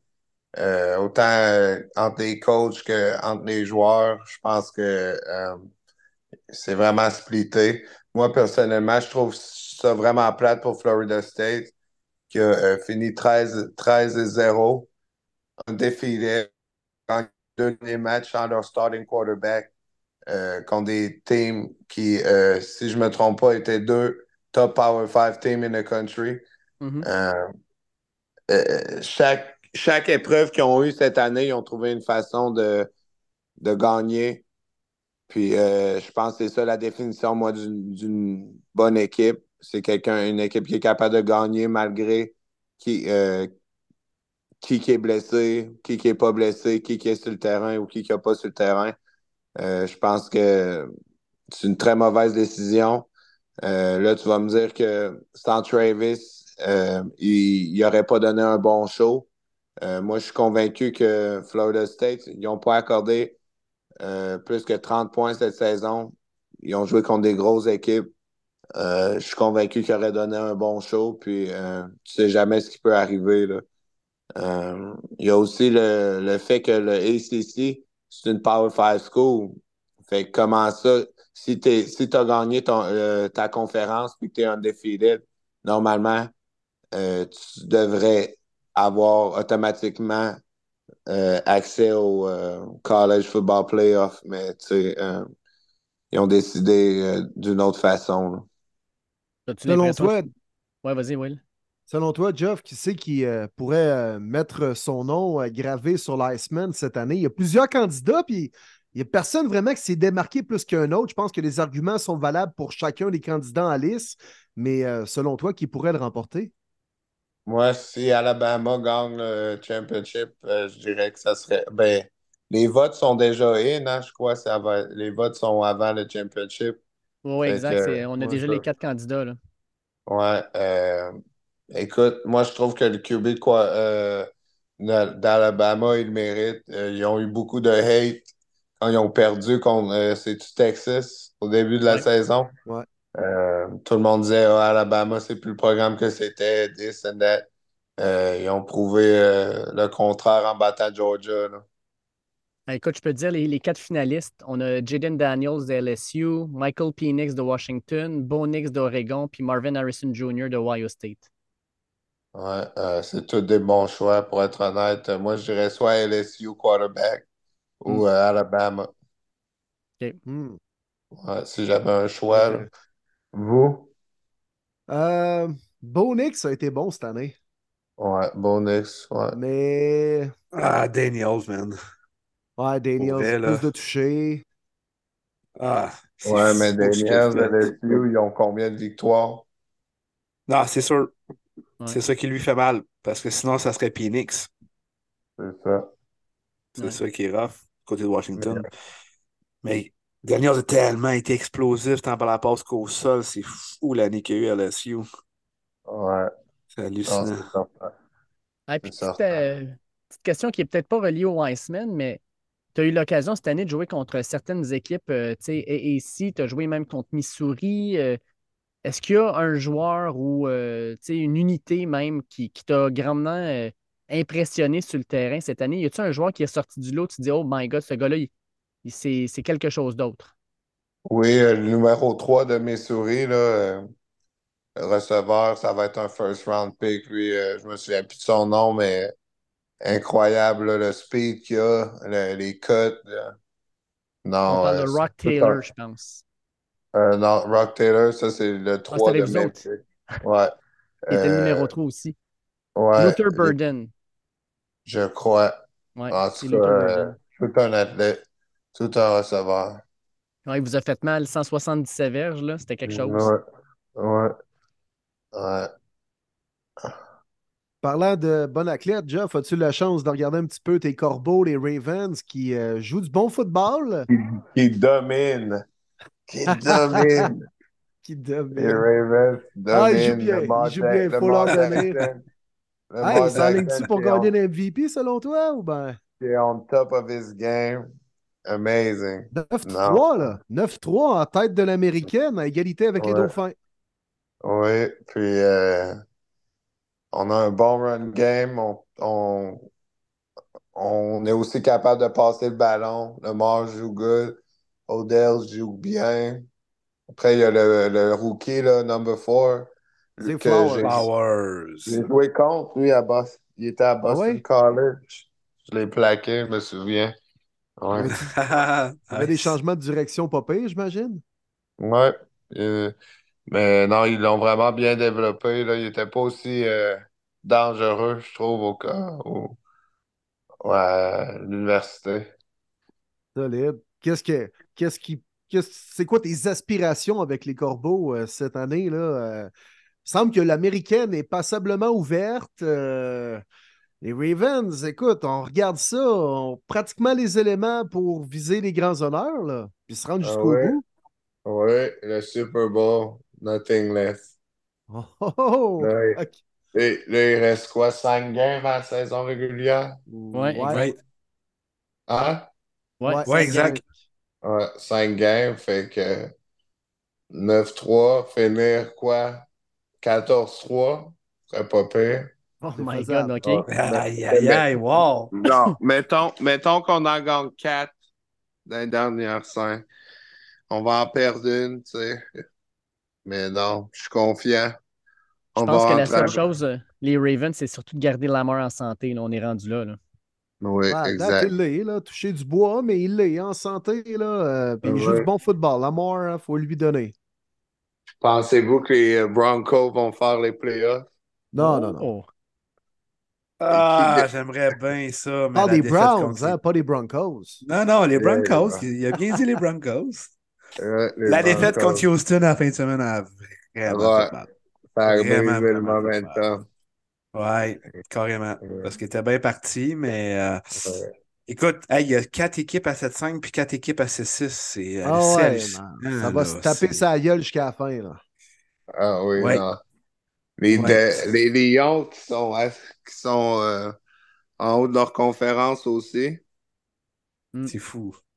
Aïe, aïe, aïe. C'est une année Chiefs, vraiment de les. Chiefs qui. euh, Chiefs, euh, pas convaincant. Les gars, ça va Non. manger du popcorn avant la game? non, 8-4. euh, mais Pat Mahomes en playoff, tu sais jamais. Ouais. Ah, moi, j'écoute, euh, je vous le dis, les gars, là, les Chiefs ne seront pas au Super Bowl cette année. Et Ah, je dirais pas possible. ça.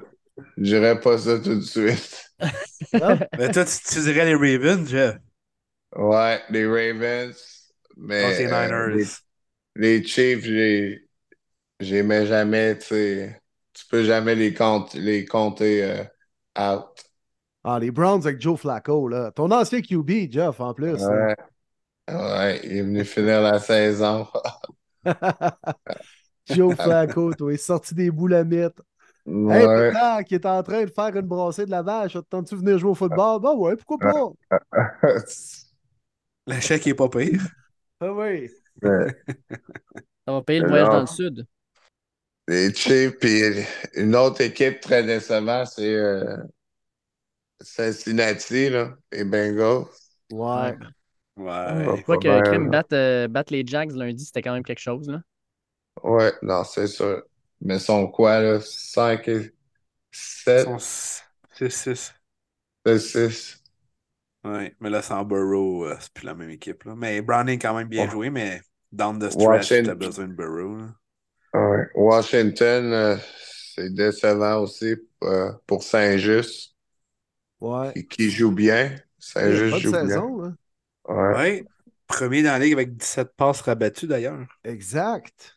Wow, belle Grosse stats. stats. Une Ouais. autre équipe à 6-6, c'est les Falcons, les Falcons de ton chum Matt, qui euh, ont gagné Ouais. deux matchs de suite, deux matchs importants aussi. Là. Oui, non, très important pour rester dans la course. In the hunt, comme on dit. Yes.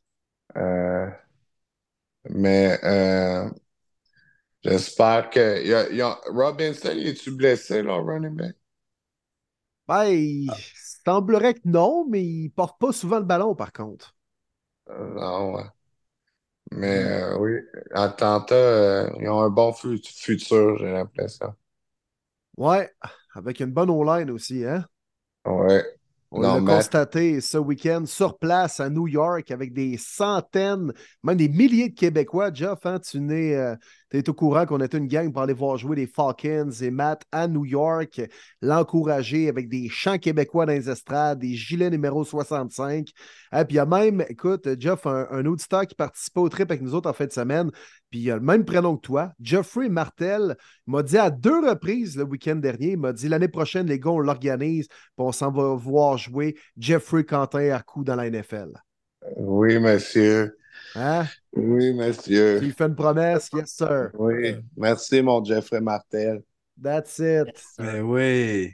Ben Très oui. bon. Très bon. Merci, mon Hey, un grand merci de ta présence, mon Jeff, ce soir. Toujours un Oui, plaisir de te monsieur. jaser, d'avoir pris de tes nouvelles. Euh, lâche pas ton bon travail. Puis écoute, il te reste une grosse étape à franchir cette année. Puis euh, par la suite, là, euh, il y a plein de belles choses qui vont arriver dans les euh, années euh, futures. Je n'en doute pas. Il y a un bel avenir qui se dessine devant toi, mon Jeffrey. Puis merci encore une fois d'avoir pris le temps pour venir nous par- partager tout ça sur le podcast Premier Début. Merci à vous, les gars. On s'en reparle bientôt. Yes, sir. All right. Un gros merci, mon Jeff. Bon ball. Ah, Bon ball. On va inviter tout le monde bon, à suivre et à t'écouter le 29 décembre, 15h30. C'est beau, merci. Hey, très content d'avoir un autre invité qu'on a cette semaine sur le show. On voulait revenir avec lui. On a eu la chance de le recevoir un petit peu plus tôt dans la saison. Maintenant, en fin de saison et à la vue de tous ces fameux balls-là qu'on adore regarder durant le, le temps des fêtes. Puis d'ailleurs, un autre ball à surveiller. Il n'y a aucune raison de le manquer à moins de travail. Jeudi le 28 décembre, ce sera SMU contre Boston College pour le Fenway Ball à 11h le matin. Parfait pour se faire un brunch regardez du bon football et regardez notre Québécois, Edwin Collinguet également, euh, sur le ball. Et on l'a cette semaine avec nous. Edwin, comment ça va? Ouais, ça va très bien, merci vous. Yes, Ouais, sir. ben oui. Yes. Merci, Edwin, d'être là. Ouais, ça fait plaisir. Hey, Edwin, C'est très- grosse saison, hein, quand même. Euh, ça a été une saison en dents de scie un peu à Boston College, mais crème, euh, de ton côté, que- qu'est-ce que, comment tu as vécu ta saison? tu as, eu des, des bons moments, probablement que tu as eu des moments aussi où ça a été un petit peu plus dur. Comment tu as tout vécu ça? Ouais, euh, vraiment, la saison a été euh, up and down, comme on dit. Euh, j'ai appris beaucoup. En fait, c'était vraiment ma première année où ce que je jouais comme toute la saison en tant que partant full-time. Donc, j'ai vraiment beaucoup appris. Et euh, ouais, euh, c- j'ai eu de bons moments comme des mauvais aussi, mais c'était vraiment une année d'apprentissage pour moi. Comment dé- décrirais-tu ton évolution tout au long de la saison? Est-ce que tu t'es senti plus à l'aise au fur et à mesure des semaines? Tu vois que tu peux tirer ton épingle du jeu contre des bonnes équipes de Division 1, puis même contre des gars qui vont monter au prochain niveau euh, l'an prochain. Comment tu vois ta progression tout au long de l'année, Edwin? Ouais, euh, tout au long de l'année, euh, je trouvais que je me suis amélioré au courant des semaines. Euh, vraiment comme le jeu, je pourrais dire, genre, il ralentissait pour moi, genre, au fur et à mesure que la saison avançait. Et puis, ouais, je me sentais de plus en plus confortable. Et puis, ouais, je me sentais vraiment bien. L'équipe ou peut-être le joueur que tu as trouvé vraiment là, qui t'a impressionné, que tu as trouvé difficile de, de jouer contre, ou peut-être même dans pratique, c'est peut-être un de tes coéquipiers également là, que tu vois tous les jours ou un joueur ailleurs euh, durant la saison? Ah, ça, c'est une bonne question. Euh, pour le vrai, j'aurais dit euh, Jordan Travis de, FS, de euh, FSU. Mhm. Ouais, ouais, très bon carrière. Ouais, très bon. Je pense qu'il va, aller- il va aller peut-être first round. Je sais pas parce qu'il s'est blessé, mais très bon carrière. C'est ouais, vraiment imp- impressionnant à jouer, à voir. Et puis, genre là, quand on a joué contre euh, Florida State, on a vraiment game plan. Puis ouais, c'est il est vraiment bon. Tu as eu Bon une euh, première saison quand même, euh, tu sais, au niveau statistique, pas mauvaise. Tu as fait ton premier sac cette année. euh, puis, tu sais, en fait, moi, ce que je veux savoir, c'est que, tu sais, dans, dans l'évolution de l'année, qu'est-ce qui a changé pour toi? Est-ce que euh, physiquement, tu te sentais mieux? Est-ce que le, le jeu ralentissait? Est-ce que tu, euh, tu voyais une évolution? Puis maintenant, qu'est-ce que Edwin va changer dans, mettons, la saison morte pour pouvoir s'améliorer l'an prochain? Sur quoi tu vas te concentrer? Euh, pour l'année prochaine, j'aurais dit regarder plus de films et vraiment comme juste apprendre à travailler sur moi-même, comme juste vraiment d'arrêter d'arrêter d'être nerveux, aussi euh, prendre plus de risques, prendre plus de shots et puis juste euh, faire confiance à mon gars, you know, Mhm. et des affaires.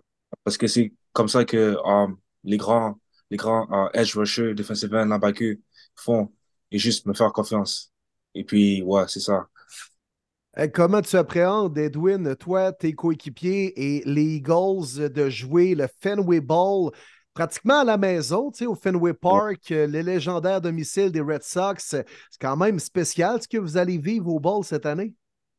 Ouais, um, c'est vraiment un honneur parce que um, le Fenway Park, c'est, um, je pense, que c'est le stade de baseball le plus vieux au monde. euh, Ouais. au monde.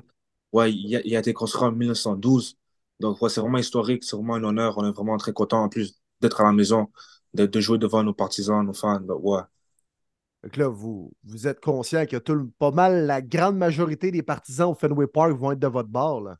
Ouais, ouais. That's it. That's Ouais. it. Pas trop oui, briser le, le gazon pour les joueurs de baseball, par contre, là, mais. Ouais. De ton côté, est-ce que tu restes à Boston College, mettons, euh, après ça pour faire le jour de l'an? Est-ce que tu reviens à Québec pour passer ça avec ta famille? Tu prévois faire ça comment? Oh non, um, direct après le match, comme le soir, le soir même, je rentre à la maison, à Montréal, au Québec. Ouais. Ok, cool. Puis est-ce que tu vas Ouais. passer la saison morte pas mal euh, à Montréal? Ah non, je vais juste à la maison pour comme deux, trois semaines. Après ça, je, je reviens à Boston pour euh, la saison morte. Pour euh. Ah, ouais. Y a-tu des fois des, euh, des ou des anciennes vedettes, je pense à peut-être des Justin Simmons, euh, des J. Dillon ou des joueurs comme ça, des fois qui font leur apparition, donner des conseils euh, durant la saison morte? Ça l'arrive-tu des fois? Ah, ah, ouais, ouais. Même aussi pendant la saison, quand je repense, il y a un mois, Luke Kuechly était venu euh, nous parler et tout ça. Mais pendant la saison morte aussi, il y a quelques anciens joueurs qui reviennent.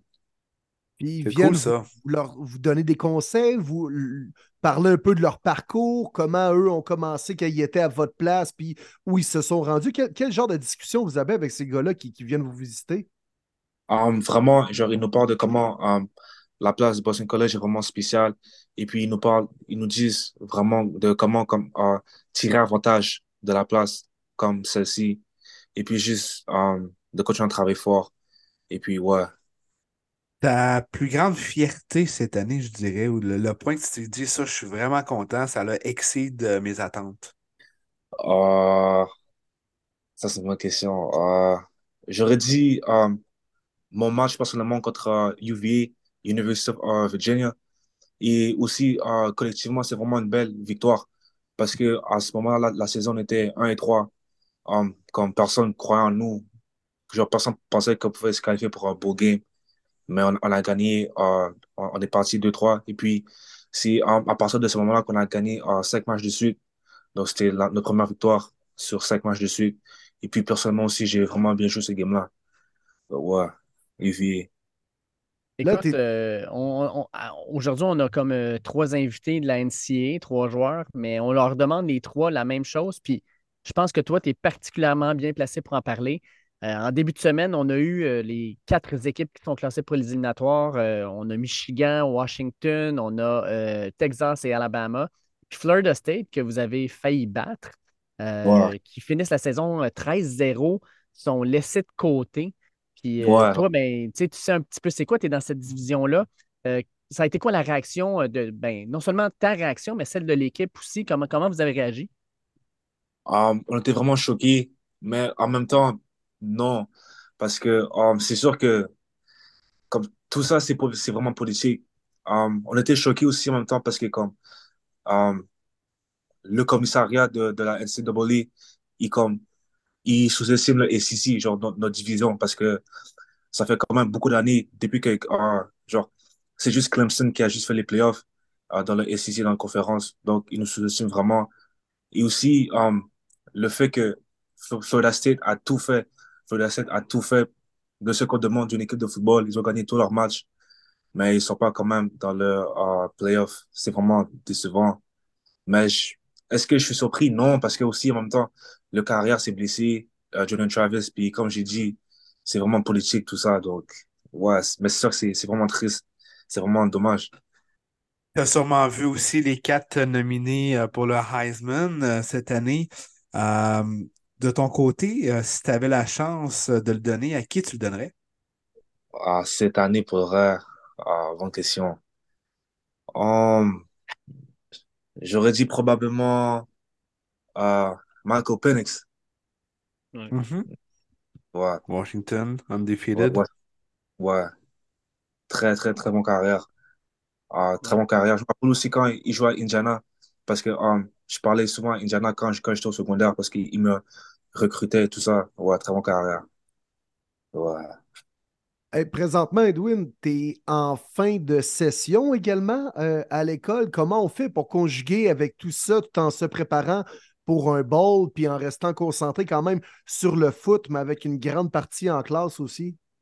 Ouais, um, c'est vraiment dur, juste de bien, de bien planifier ton, ton horaire. Um, comme moi, je, je, je vois beaucoup de, de tuteurs pe- pendant la semaine pour bien, pour m'assurer que mes examens se font bien, se passent bien.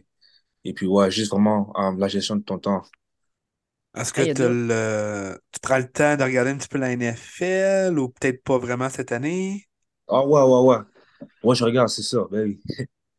T'es un fan des Panthers, je crois, c'est ça? Ouais, ouais, c'est ça. Ouais, OK. On, on ouais, pas trop fort cette année, disons.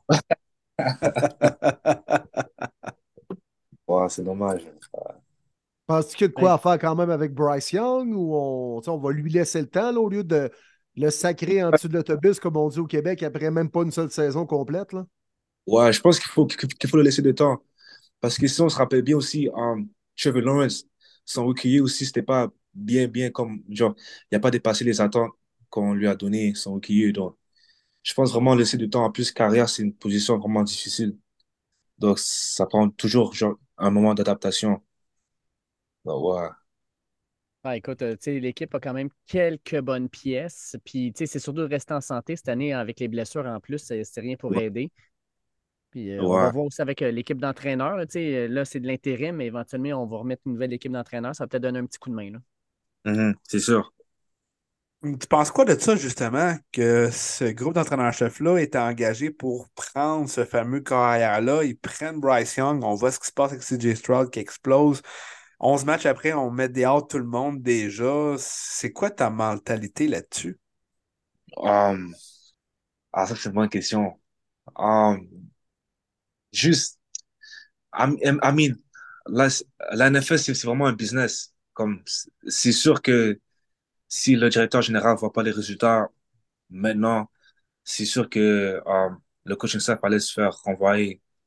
Personnellement, est-ce que je me sens mal? Non, parce que c'est c'est vraiment un business. Donc, ouais, genre, les résultats, il faut les voir. C'est ouais, c'est c'est- comme ça partout, même ici. Donc, ouais. Non, c'est sûr. C'est sûr. Mhm.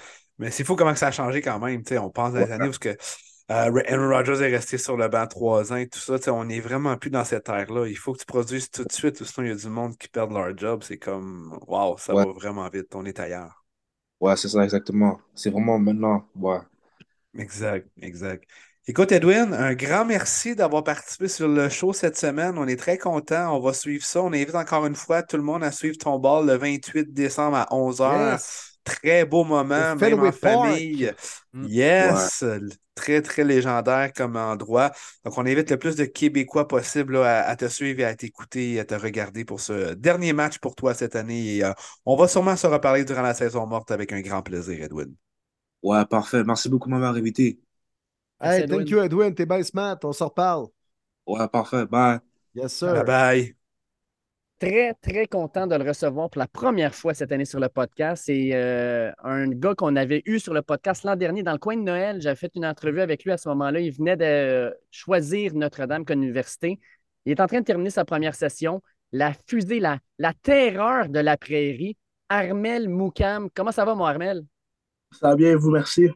Yes, sir. Eh Merci oui. d'être sur le podcast, Armel. Bien content de te recevoir. Merci pour l'invitation. C'est vraiment chill. En fin de session comme ça, pas toujours évident. Fait que donner un peu de, du temps à l'antenne, c'est euh, vraiment cool. Yes. Écoute, Armel, euh, pour ceux qui ne le savent pas, tu viens du Québec, écoute, euh, tu joues au hockey ici, tu commences le foot. euh, finalement, crème, euh, le monde se rend compte que tu es tout un joueur, tu as, des attributs physiques qui sont parfaits pour la job. Tu t'en vas dans un prep school en Virginie avant de finalement être recruté, euh, ben, au départ par Stanford. Finalement, Notre-Dame vient te voir, puis tu l'avais dit, Notre-Dame, c'était ton université de choix, ton université de rêve. Euh, là, ben, crème, tu viens de vivre ta première session à Notre-Dame. Dis-moi, c'est quoi ton impression sur le programme? Tu sais, c'est probablement le programme de football le plus emblématique aux États-Unis. Euh, les fameux casses dorées, tu, tu, le portes présentement, là, mais le, le chandail vert, en fait, des, des Fighting Irish. Comment tu as apprécié, dans le fond, tes premiers 5-6 mois sur le campus? Comment, comment tu vis ça? Euh, j'ai vraiment aimé mon, euh, mon premier 5-6 mois euh, d'expérience. Comme tu l'as dit, Notre-Dame, c'est vraiment mon université de, de, choix, mon université de rêve. Aussi, je suis vraiment content d'être dans la position que je suis aujourd'hui. niveau football, ça a été vraiment, j'ai dû m'adapter au début. Comme tu as dit, Notre-Dame, c'est un des programmes emblématiques aux États-Unis, donc comme un, un, certain standard auquel tu dois jouer. Et quand je suis arrivé, je comprenais pas trop ça et pas, je me suis fait brasser un peu. Tu, sais, tu penses que sur le, quand les gens disent que les rankings, ça, ça vraiment, ça change rien, c'est là que je, que je l'ai vu. Tu sais, je suis arrivé là-bas, tu sais, j'ai été rank comme un des meilleurs joueurs en Virginie, mais tu sais, je suis arrivé là-bas, puis je me suis fait brasser quand même. Euh, ça a été une période d'adaptation, mais je pense que je me suis bien adapté. Et au côté école, je pense que Woodbury, ça m'a bien préparé. Tu sais, le Prep ça m'a bien préparé pour euh, ce qui était au niveau académique. Donc, euh, il n'y a pas eu trop de. C'était pas euh, trop difficile pour moi au niveau académique.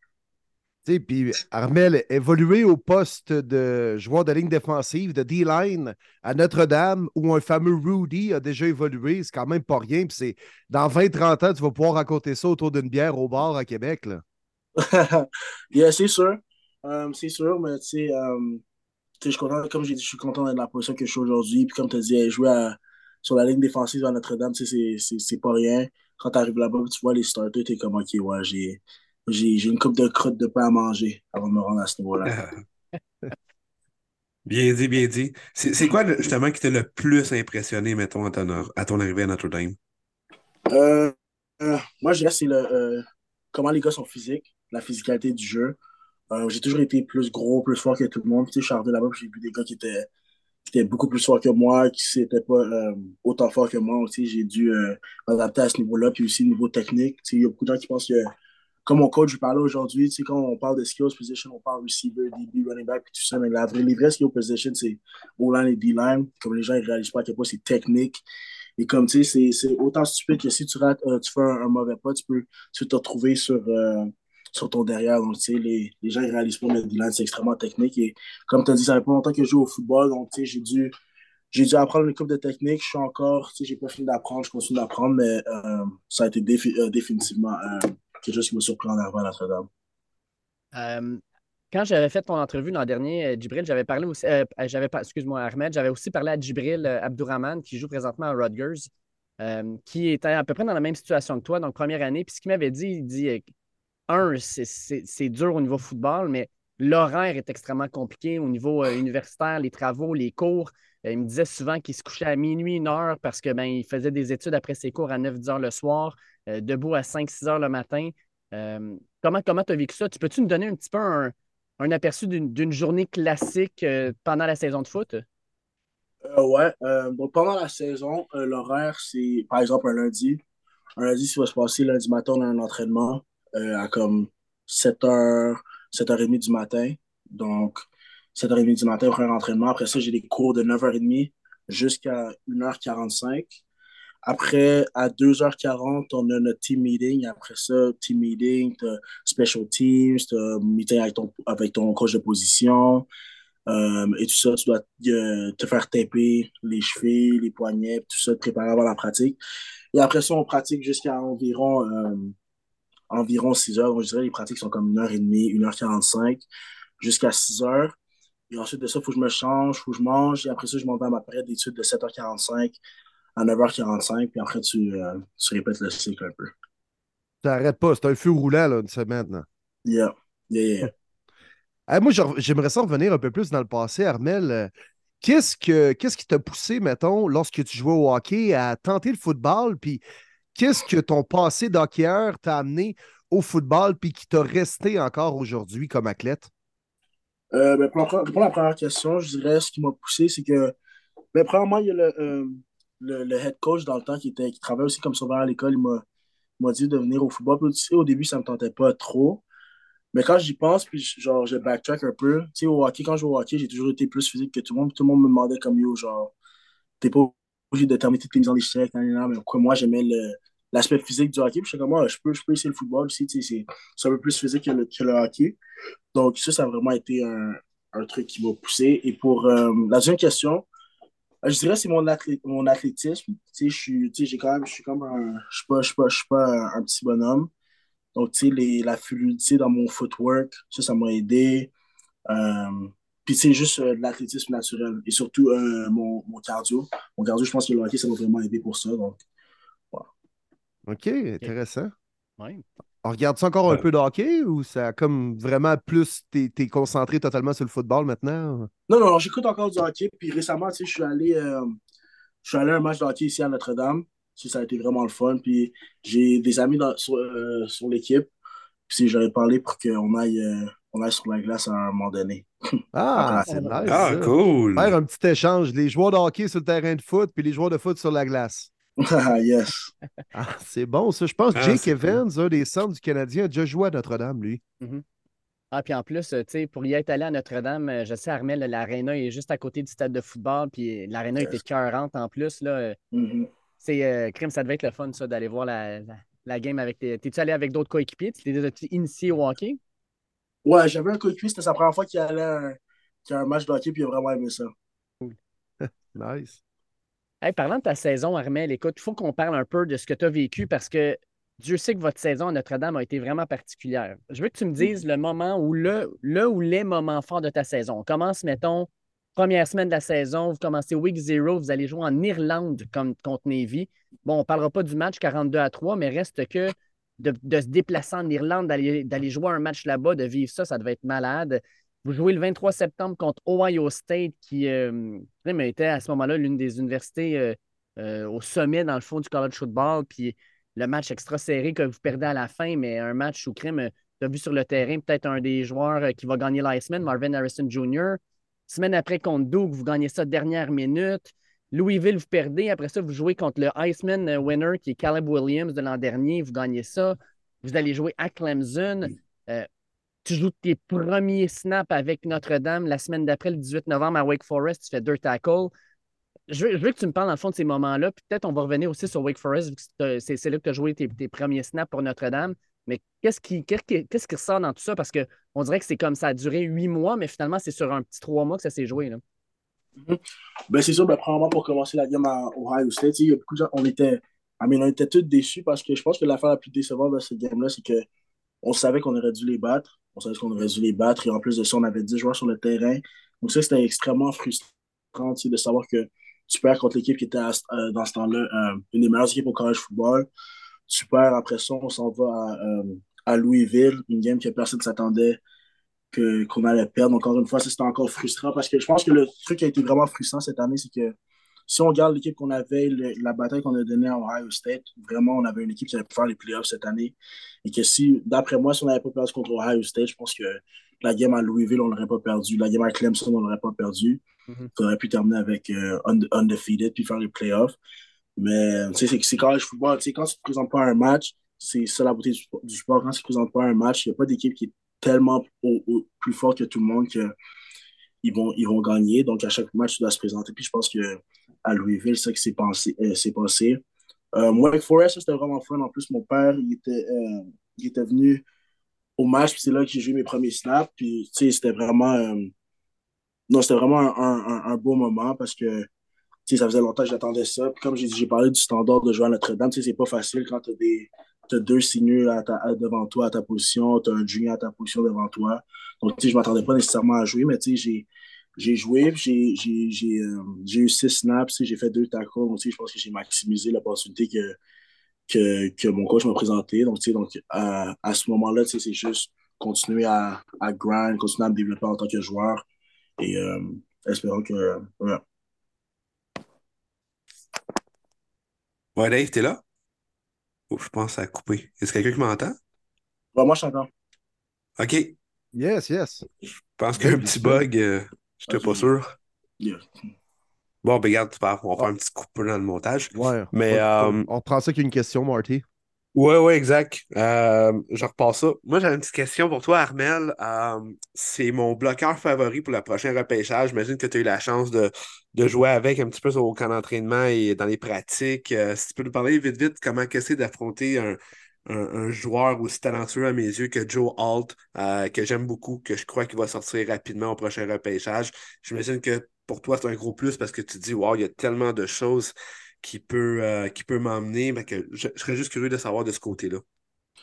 Euh, je pense que c'était le fun. C'était le fun. la première fois que j'ai line-up en 4-eye devant lui, au début, tu es un peu intimidé, comme moi, ce gars-là, il semble dans la NFL, mais tu sais, genre, c'est, ils, son sang est rouge comme moi, il se, lève le matin puis il met ses, ses pantalons au même sens que moi. lui, c'était mhm. vraiment fun de jouer contre lui. Ça, ça amène une, certaine dynamique. Il va toujours 100% en pratique et tu, vois vraiment la différence. Tu vois vraiment la différence. Puis, tu sais, j'essaie, quand tu vois qu'il bloque, t'es comme, OK, ce gars-là, il s'en va dans la NFL. des fois aussi, je me, je me, euh, je me laissais un peu de. Euh, j'ai oublié le mot, mais des fois, il me battait one-on-one pass rush. Puis, j'étais comme, j'étais un peu déçu. J'étais comme, j'aurais dû gagner la rep. sais, des fois, faut que je me rappelle que ce gars-là, il s'en va dans la NFL l'an prochain. Puis, j'ai encore du temps de développer. Mais aussi, au, dehors du, terrain, c'est vraiment un gars qui est gentil. Je pense que c'est vraiment ça le plus. Quand tu as une école comme Notre-Dame, les gars, c'est pas juste des bons joueurs de foot, mais c'est aussi des bonnes personnes intelligentes. Donc, ça a été vraiment le fun de, de le côtoyer pour ce euh, court euh, six mois. De façon générale, Armel, dans la NCAA, ça a fait jaser pas mal hein, le classement dans les euh, derniers jours, dernières semaines. Même, tu sais, vous, un programme qui peut-être aurait pu viser un top 12, sachant qu'il y a juste encore quatre équipes qui faisaient les séries cette année. Ça doit être frustrant aussi, mais comment tu perçois justement les quatre formations qui ont été classées pour euh, les vraies séries? Euh, je pense que l'Université de Washington, ça a été un bon choix. Je pense que Michigan, ça a été un autre bon choix. Ben, moi, c'est les gens, ils parlaient que, euh, que ben, comment on appelle ça, que ben, il était, il, n'aurait pas dû à cause que FSU go undefeated. je comprends un peu les, les deux, les deux, comment on appelle ça, les, les deux sens, genre, de l'argument. d'un côté, tu as FSU qui ont perdu aussi leur QB1. Puis quand tu regardes, tu ceux qui disent que FSU aurait dû être in, c'est euh, n'aurait pas dû être in, c'est que du fait qu'il a perdu. Mais aussi, d'un côté, je comprends aussi les gens qui disent que Bama euh, a sa place en série, étant donné que tu veux mettre les quatre meilleures équipes en série. Puis d'après moi, Bama, c'était vraiment une des, des meilleures équipes dans, dans, le top 4 euh, cette année, malgré le fait qu'il y a eu une défaite. Euh, ils l'ont prouvé en battant Georgia, qui était numéro un dans ce temps-là. Donc. C'est ça, il y a comme des bons arguments des deux côtés. Hein? Yeah. C'est. C'est réduire les 100% satisfait. Ouais. C'est ça qui arrive. C'est ça. Là, ça va changer l'année prochaine. J'ai hâte de voir. Yes. Là, de ton côté, Armel, Notre-Dame, vous jouez le 29 décembre contre Oregon State, qui est quand même une équipe, une équipe classée 19e euh, au total.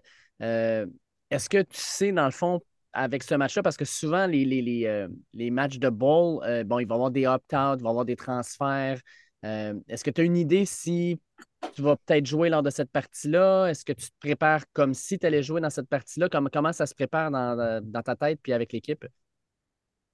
Euh, ben, c'est sûr qu'avec euh, tout le monde qui s'en, va, je ne peux pas dire les noms de euh, qui s'en vont, mm-hmm. mais j'essaie de me préparer quand je suis toujours préparé, quand je suis préparé à la game de Wake Forest. J'ai, je me suis préparé comme si j'allais jouer la game. J'ai, j'ai, j'ai embarqué, puis je pense que c'est pour ça que j'ai eu un, j'ai eu un peu de succès pour les quelques, euh, quelques snaps que j'ai joués.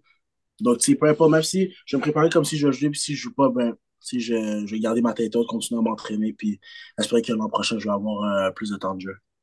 Puis parlant de l'an prochain, euh, quand on regarde Notre-Dame, il y a certains excellents joueurs qui vont venir sur l'unité la, défensive. On peut penser à Benjamin Morrison, Xavier Watt. Je ne sais pas s'il va revenir, mais Crime, si jamais il revient, c'est quand même un excellent joueur. Euh, vous avez des gars, dans le fond, d'expérience, des, talents aussi, parce que Notre-Dame, c'est une des universités qui recrute le mieux. Euh, pour toi, là, cette année, tu as probablement vécu une grande progression.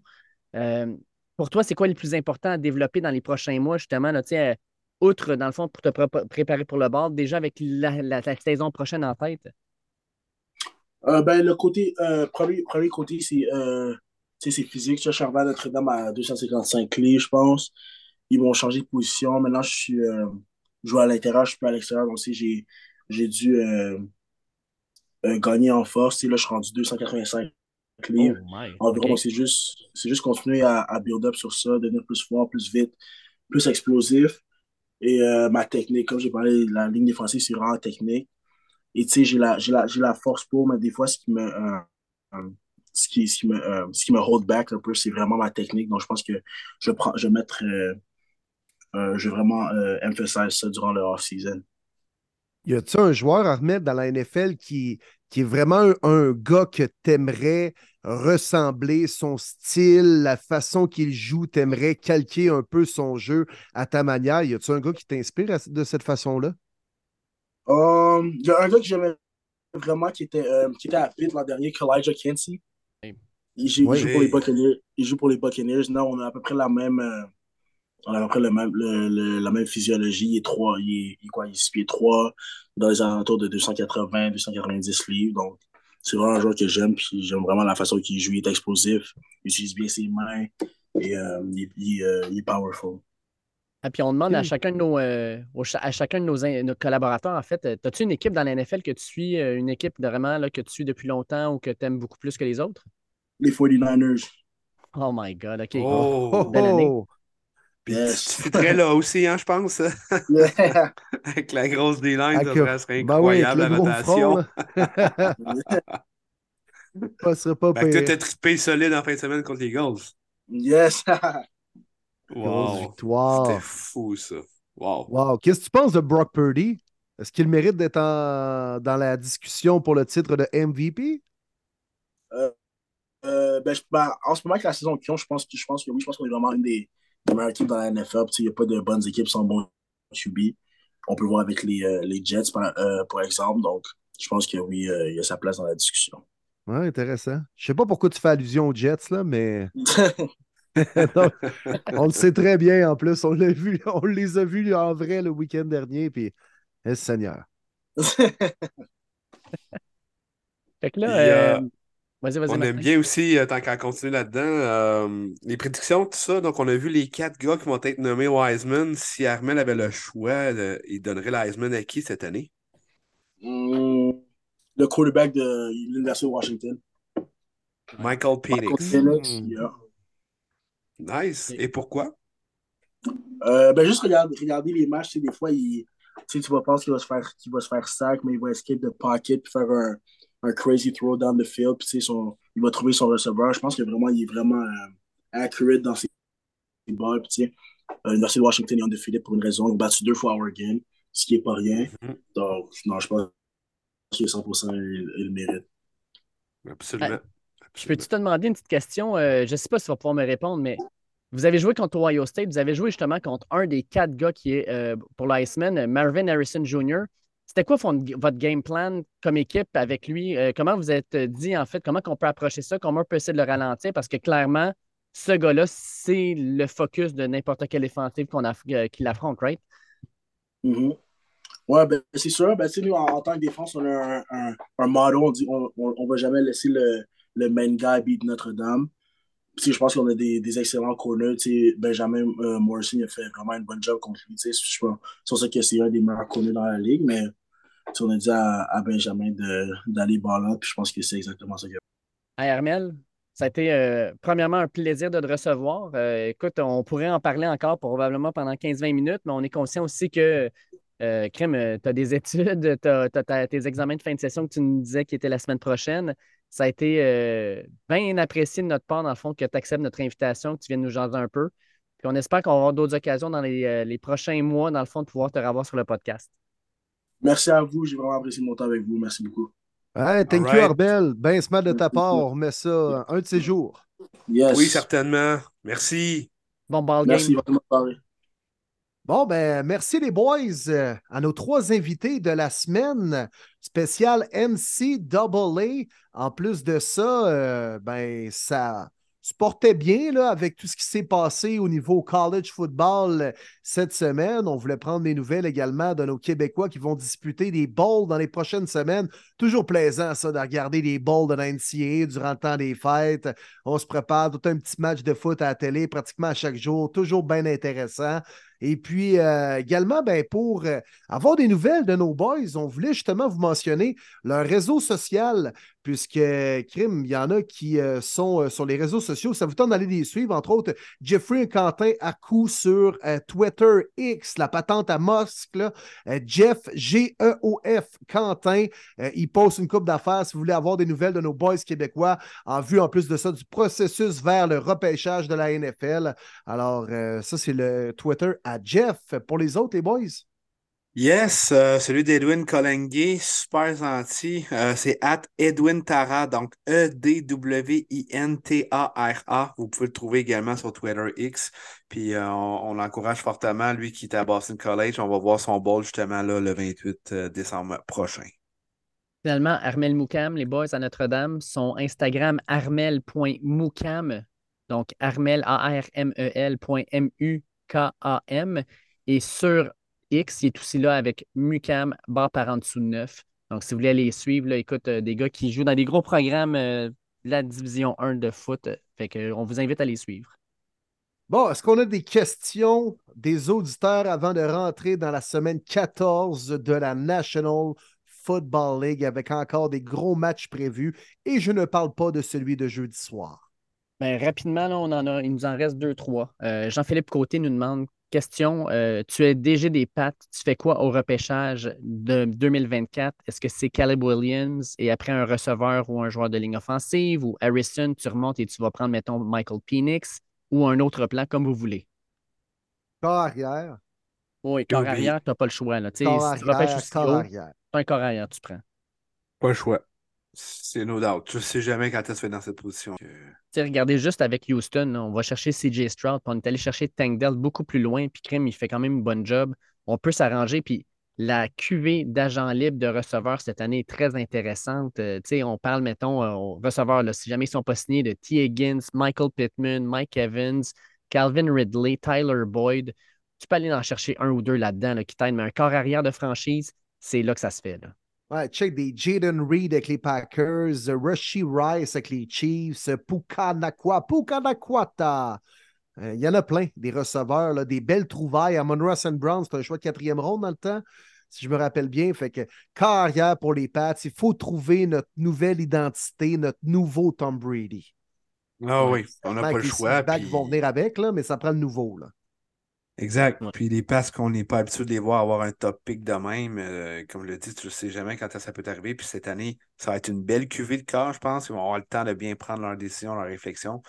Mais avec la saison qu'on est à quelques semaines de la fin, je ne peux pas croire qu'ils n'auront pas un top 3 pick. Fait que clairement, il faut que tu prennes ton joueur de franchise qui est un corps. Anthony Jean nous demande suite à cette défaite des Steelers contre les Cards, est-ce qu'on peut affirmer que Pittsburgh est un club de bas de classement malgré une fiche de 7-5? Will, garde-toi. les Steelers, quelle équipe plate. Ah, que. Tellement oui, Mais... Ça, là, c'est comme le jeune en sixième année qui revient de l'école avec un examen de maths, puis il a 88 alors qu'il a profité des euh, réponses de son ami euh, intelligent à côté de lui qui a donné quelques réponses. Il a regardé sa feuille de l'examen à côté pour euh, prendre quelques réponses. Puis là, finalement, il se ramasse une belle note, mais c'est un peu dopé par contre. Là, Elle est un peu trop montée, cette note-là, pour le travail qu'il a effectué. Ça ressemble à ça, les Steelers, cette année. Mmh. D'accord avec toi là-dessus. Mais c'est pas une équipe de bas de classement à mes yeux, par contre. Steelers reste quand même une franchise assez incroyable du côté qu'on est tout le temps autour de 500. C'est pas beau ce qu'on voit, surtout offensivement, c'est pas sexy, mais on a quand même une très bonne unité défensive, des joueurs très intéressants de ce côté-là. Fait dire de bas de classement, je trouve ça rough. Est-ce que la fiche le représente bien? Non. C'est pas une équipe à 7-5 à mes yeux. Mais c'est pas une équipe à 2-10 non plus. C'est une équipe pour moi qui est à 5-7, je dirais. Hmm ils ont des belles. En fait, c'est une attaque de bas de classement, mais c'est une défensive de haut de classement. Puis malheureusement, il y a plusieurs équipes dans cette, euh, dans cette position-là. On a vu les Jets, nous autres, les Boys, même affaire. Les Patriots, même affaire. Présentement, il y a plusieurs attaques moribondes dans la ligue, puis plusieurs défensives dominantes. Euh, il n'y a pas beaucoup d'équipes qui sont capables de dire qu'ils ont les deux. Euh, on en a parlé, les Eagles, les 49ers, on peut en dire d'autres équipes, là, mais c'est les principales pour moi, les Steelers, c'est pas c'est l'attaque qui est de bas de classement, c'est l'attaque qui est pathétique. Ouais, puis c'est pas juste Matt Canada le problème. Hein? Je l'ai dit tantôt, là, mais je comprends que le gars, c'est pas le meilleur coordonnateur offensif que la planète football a créé, j'en conviens, là, mais le problème est pas mal plus profond que ça. Là. Euh, on termine ça. on termine ça, les questions avec euh, Mathieu Labbé qui nous demande euh, Bon, je suis déjà en mode repêchage. Selon vous, quel joueur ou position serait idéal pour mes cards? Fait qu'il nous fait plusieurs propositions. Il dit d'ailleurs que ça va faire euh, dans les prochaines, euh, tu sais, à ce repêcha- repêchage-ci, 20 ans que les euh, Cards avaient repêché Larry Fitzgerald. Fait que selon nous, Wow. les Cards devraient aller où? Wow. Fait que tu me dis que 20 ans après, pour avoir Marvin Harrison, ça serait épique. C'était Ben, le pire, c'est l'avaient est dans repêché numéro Wow. 3, euh, Fitzgerald, puis il pourrait, mettons, repêcher numéro 3 Harrison cette année. là. Oh my God, les comparaisons qu'il y aurait là. Oh mon Dieu, pauvre gars, la pression qu'il y aurait. Ben, c'est sûr que le nom vient avec, là. Mais en plus, 20 ans après, le même spot que Fitzgerald, oh my God. Ouais. Mais regarde, il est capable de le prendre. Moi, je pense qu'il est capable de le prendre. Il est vraiment si bon que ça. Fait que oui, je te souhaite Marvin Harrison, mon Mathieu. Honnêtement, là. Ouais. Wow, ça serait vraiment wow. Ça serait hot, là, pour. Ça Mais là, que vous arrêtiez de gagner contre les bonnes équipes. Là. Mais euh, je trouve que c'est même le meilleur scénario pour les Cards. Pourquoi euh, jeter la serviette avec Kyler Murray et repêcher un jeune carrière que tu n'as aucune indication de comment il va se développer? Tu sais, Ouais. Kyler Murray, écoute, il est revenu de sa blessure en santé, tu es en train de nous le prouver. Ça lui donne une bonne ligne offensive. On a vu des flashs dans les dernières années de nuit un receveur digne de ce nom. Euh, Paris Johnson, repêché l'an dernier. Si on va chercher un peu d'aide sur la ligne offensive, moi, je trouve que c'est le meilleur scénario pour les Cards. Tu gardes ton carrière actuel, puis tu vas chercher un des meilleurs receveurs repêchés dans les dernières années disponibles au draft. Alors, pour moi, c'est le scénario le plus plausible pour les Cards. Oui, monsieur. Bon, ben avec tout ça, euh, on est rendu, je pense, à faire euh, le début de la saison, euh, la, sem- la saison de la semaine 14. Fait qu'on y va, les boys? Yes! On y va avec le Thursday Night Football très palpitant. Quelque chose comme ça.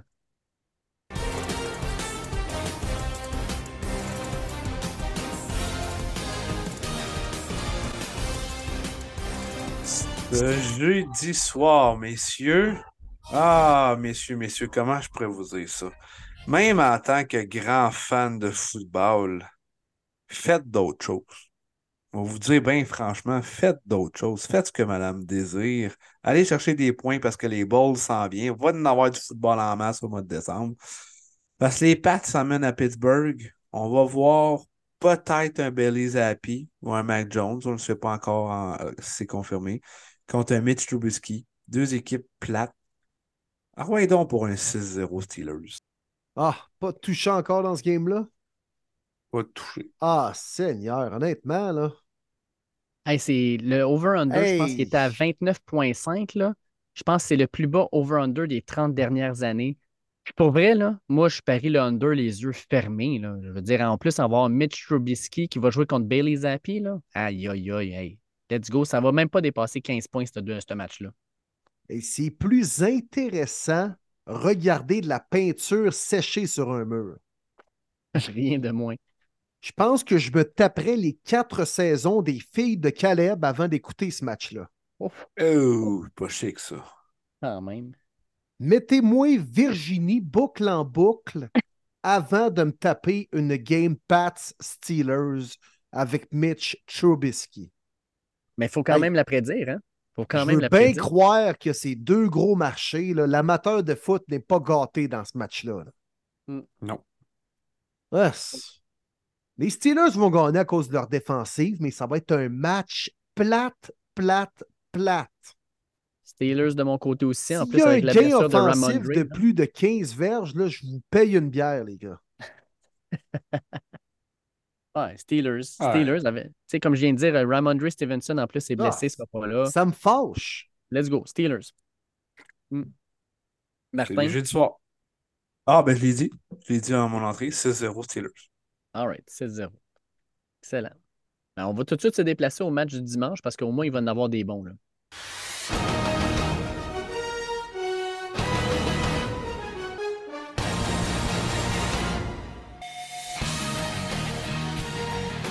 Dans le superbe Mercedes-Benz Stadium d'Atlanta nous avons eu la chance de voir en début de saison, les Falcons et Matthew Bergeron reçoivent les Buccaneers dans un duel de division très important. Les Bucks, avec une victoire, reviendraient plus que jamais euh, pour la lutte de la tête de la division, alors que les Falcons Ça donnerait une méchante longueur d'avance avec une victoire. Comment vous voyez ça? Falcons Box, les boys? Ben, ça, c'est un match Ouais, intéressant, ça, les ça boys. va être bon, ça. Honnêtement, là, avec beaucoup d'importance. Les Bucks qui ont quand même beaucoup de blessures. Hein? La dernière rencontre, les deux linebackers, Devin White et euh, Lavonta David, étaient absents. Euh, j'ai hâte de voir si on va être de retour cette semaine. On en a quand même besoin, surtout contre une équipe qui aime beaucoup courir le ballon comme les Falcons. Euh, là, au line d'Atlanta, hein, vous l'avez vu live en fin de semaine, les boys, elle est solide, elle est soudée, ça se parle bien. Euh, probablement le meilleur duo de garde avec Landstrom et Bergeron en ce moment. Euh, let's go, j'y vais avec mon boy Matt. Let's go, Falcons, baby. Je vais, je vais y aller, moi, du côté euh, des, Falcons aussi. Les Bucks, là, ils ont déjà perdu un match contre les, les Falcons cette année. On était à la semaine, quoi, je regarde rapidement, là. My God, je, je le cherche en maudit, en fait. On était à la semaine 6, 1, 2, 3. Oui, semaine 6, on a perdu 16 à 13. Puis les Falcons avaient réussi à, à réduire, dans le fond, les attrapés de Mike Evans. Jesse Bates, je pense, va faire une très belle job à ce niveau-là, d'ailleurs. Euh, les Falcons vont, vont prendre avantage, dans le fond, de, de- de- de leur jeu de course. J'espère juste que Desmond Rinder va montrer des meilleures choses qu'on a vues à, à- New York parce que sérieusement, Desmond Rinder, c'était pas fort, fort. Je vais avec les Falcons, plus par le cœur que par la tête, parce que maudit que j'aimerais ça que les Falcons soient 7-6, qu'il y ait une belle chance de faire les séries. Puis écoute, si les, Falcons font les séries, euh, on va peut-être être obligés d'aller prendre des, des, des à 10 piastres, les boys. Ah, ce serait plaisant, ça. Parce que moi aussi, j'y vais avec les Falcons. Je pense que la défensive, on en a parlé tantôt, deux matchs sans accorder de toucher, c'est ce qui fait la différence dans cette séquence de deux victoires pour les Falcons présentement. Et on dirait qu'on court mieux le ballon quand on joue dans le confort de notre domicile, sur notre terrain. On est plus confortable à courir la balle. On va revoir le monstre à trois têtes avec Bijan, Patterson et Algier. Donc, on va courir la balle, on va laisser notre défensive faire le travail également. Match à bas pointage, mais victoire des Falcons, une troisième de suite. On s'en va du côté de Chicago, où les Lions de Détroit, mais Lions bleus, vont tenter de battre les Bears. Euh, puis, crème, la dernière fois, ça n'a pas bien viré. hein. On- les Bears nous avaient battu 31-26. Fait que, on va aller voir si on est capable de. pas gagné? Oh non, on, Non, les- non, oui, on les l'avait gagné. c'est vrai, on l'avait gagné, mais ça avait été plus difficile que prévu. Euh, on va voir, en fait, avec. Puis en plus, là, c'était Justin Fields qui revient, qui, est- qui est là, puis qui a, qui a de l'air en santé. En tout cas, pour vrai, on va voir. Est-ce que les Lions sont capables de, de- battre la mauvaise équipe que les Bears, puis de monter à 10 victoires? Ça fait longtemps qu'on n'a pas vu un 10 victoires là, à Détroit, là, fait que j'ai hâte de voir ce que ça va donner. Ouais, j'ai hâte de voir ça aussi. Écoute, euh, il y a vraiment une grosse gap du côté de talent. Je pense que ça va être série, par exemple. Il faut que les Lions commencent euh, vraiment en feu en début de rencontre, comme ils ont fait la semaine passée, pour sécuriser, euh, alors qu'à la fin de la rencontre, c'était plus difficile. Euh, si on commence à jouer dès le premier, euh, premier snap, euh, oui, effectivement, je vais donner la victoire des Lions dans ce duel-là. C'est ce que je pense qui va arriver aussi. Mais il va falloir bien contrer Justin Fields. La défensive des, des Détroits me déçoit dans les dernières semaines, honnêtement. C'est pas celle qu'on a vue en début de saison. Mais je pense qu'on a tellement d'armes offensives pour rapatrier les lacunes défensives que les Lions vont se rendre à 10 victoires cette semaine. Je pense que ça va ressembler un peu au match de la semaine dernière pour les Lions bleus. On va commencer fort, comme on ne l'avait pas fait il y a deux semaines face aux Bears. On va avoir appris de notre leçon. On va euh, starter fort la game, mais les Bears vont revenir. Justin Fields, DJ Moore, on court bien le ballon, mais surtout la défensive joue quand même bien. On va réussir à provoquer un revirement ou euh, forcer Jared Goff à échapper le ballon, alors qu'il est pas mal généreux sur ce- cette facette-là du jeu dans les dernières semaines. Donc, je vois un match serré. Euh, honnêtement, je pense que les Bears vont chèrement vendre leur peau dans un match de division. Mais quand même, les Lions bleus, 10 victoires, là, euh, fait un effectivement, qu'on a vu ça. Là. Je pense que M&M n'était même pas encore une vedette, alors que les Lions gagnaient 10 matchs par année. Quand même. hein. Euh, ça va être un match, d'après moi, où euh, la température va être froide. Jared Goff, c'est pas ses matchs préférés à l'extérieur dans les conditions, mais ça dérange pas parce qu'on va courir le ballon.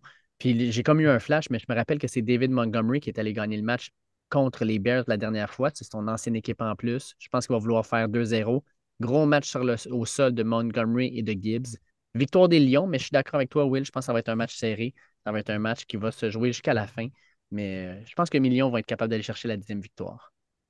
À Cincinnati, un match qu'on ne s'attendrait pas aussi important de ce stade-ci.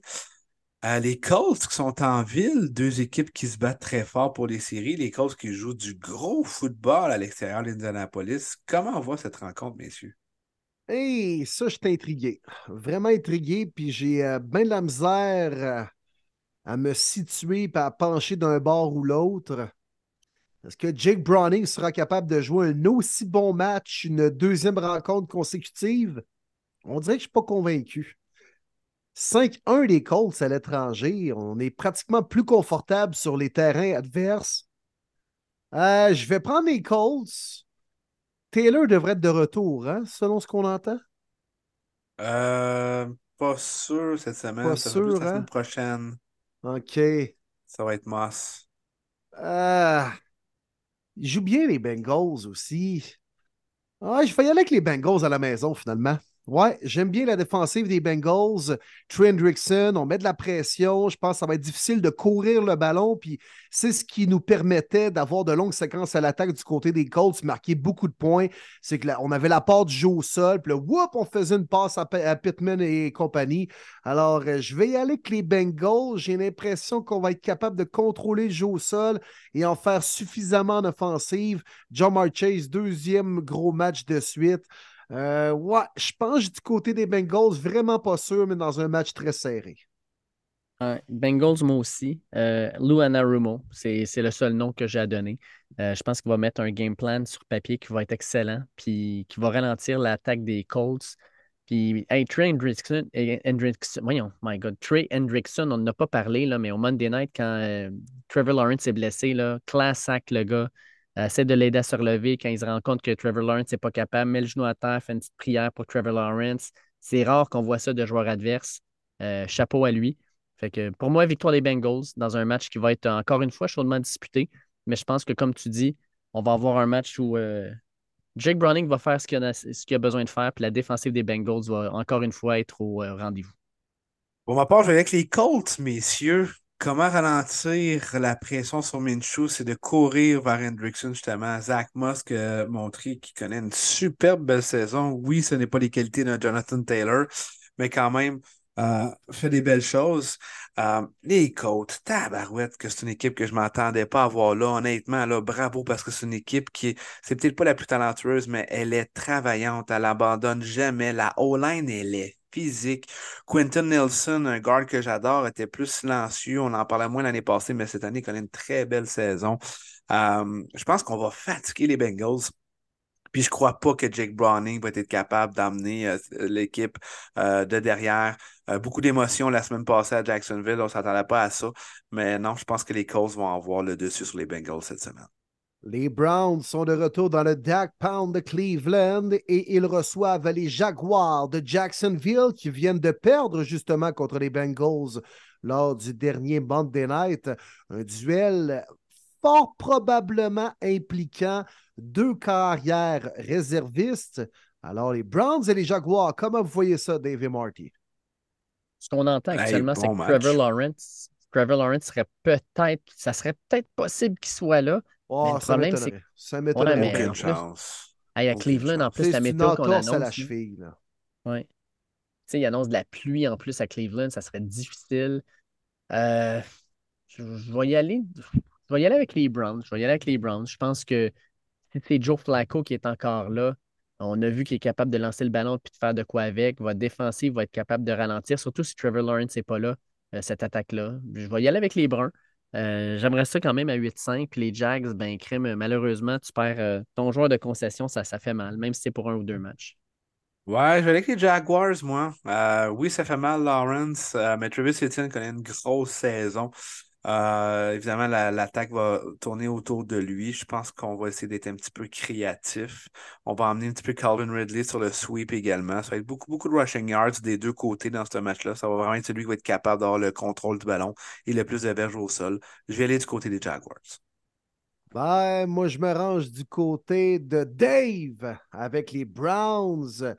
Je pense que les Browns, ça va leur faire du bien d'être de retour à domicile. Retour de Denzel Ward également. C'est le capitaine dans la tertiaire. Joe Flacco devrait débuter le match. Toutes les indications pointent vers ça. Deuxième départ de suite avec les Browns. Puis euh, CJ Biddard n'a pas mal fait. Je pense pas que c'est un carrière vraiment qui, qui va amputer les Jacks dans ce match-là. Mais je donne un petit avantage à la défensive des Browns qui devrait retrouver son lustre de début de saison dans un match à domicile contre une ligne offensive quand même qui est chancelante. On va mettre de la pression dans le champ arrière. On va limiter le jeu au sol. Alors, let's go les Browns. Ça resserrait également le classement dans l'américaine. Les deux équipes seraient à 8-5 après cette victoire-là avec une victoire des Browns. Euh, après ce, match-là, oui, avec, euh, ça serait intéressant. Ce serait intéressant de voir. Du côté de la Nouvelle-Orléans, les Panthers de la Caroline se déplacent pour affronter les Saints de la Nouvelle-Orléans.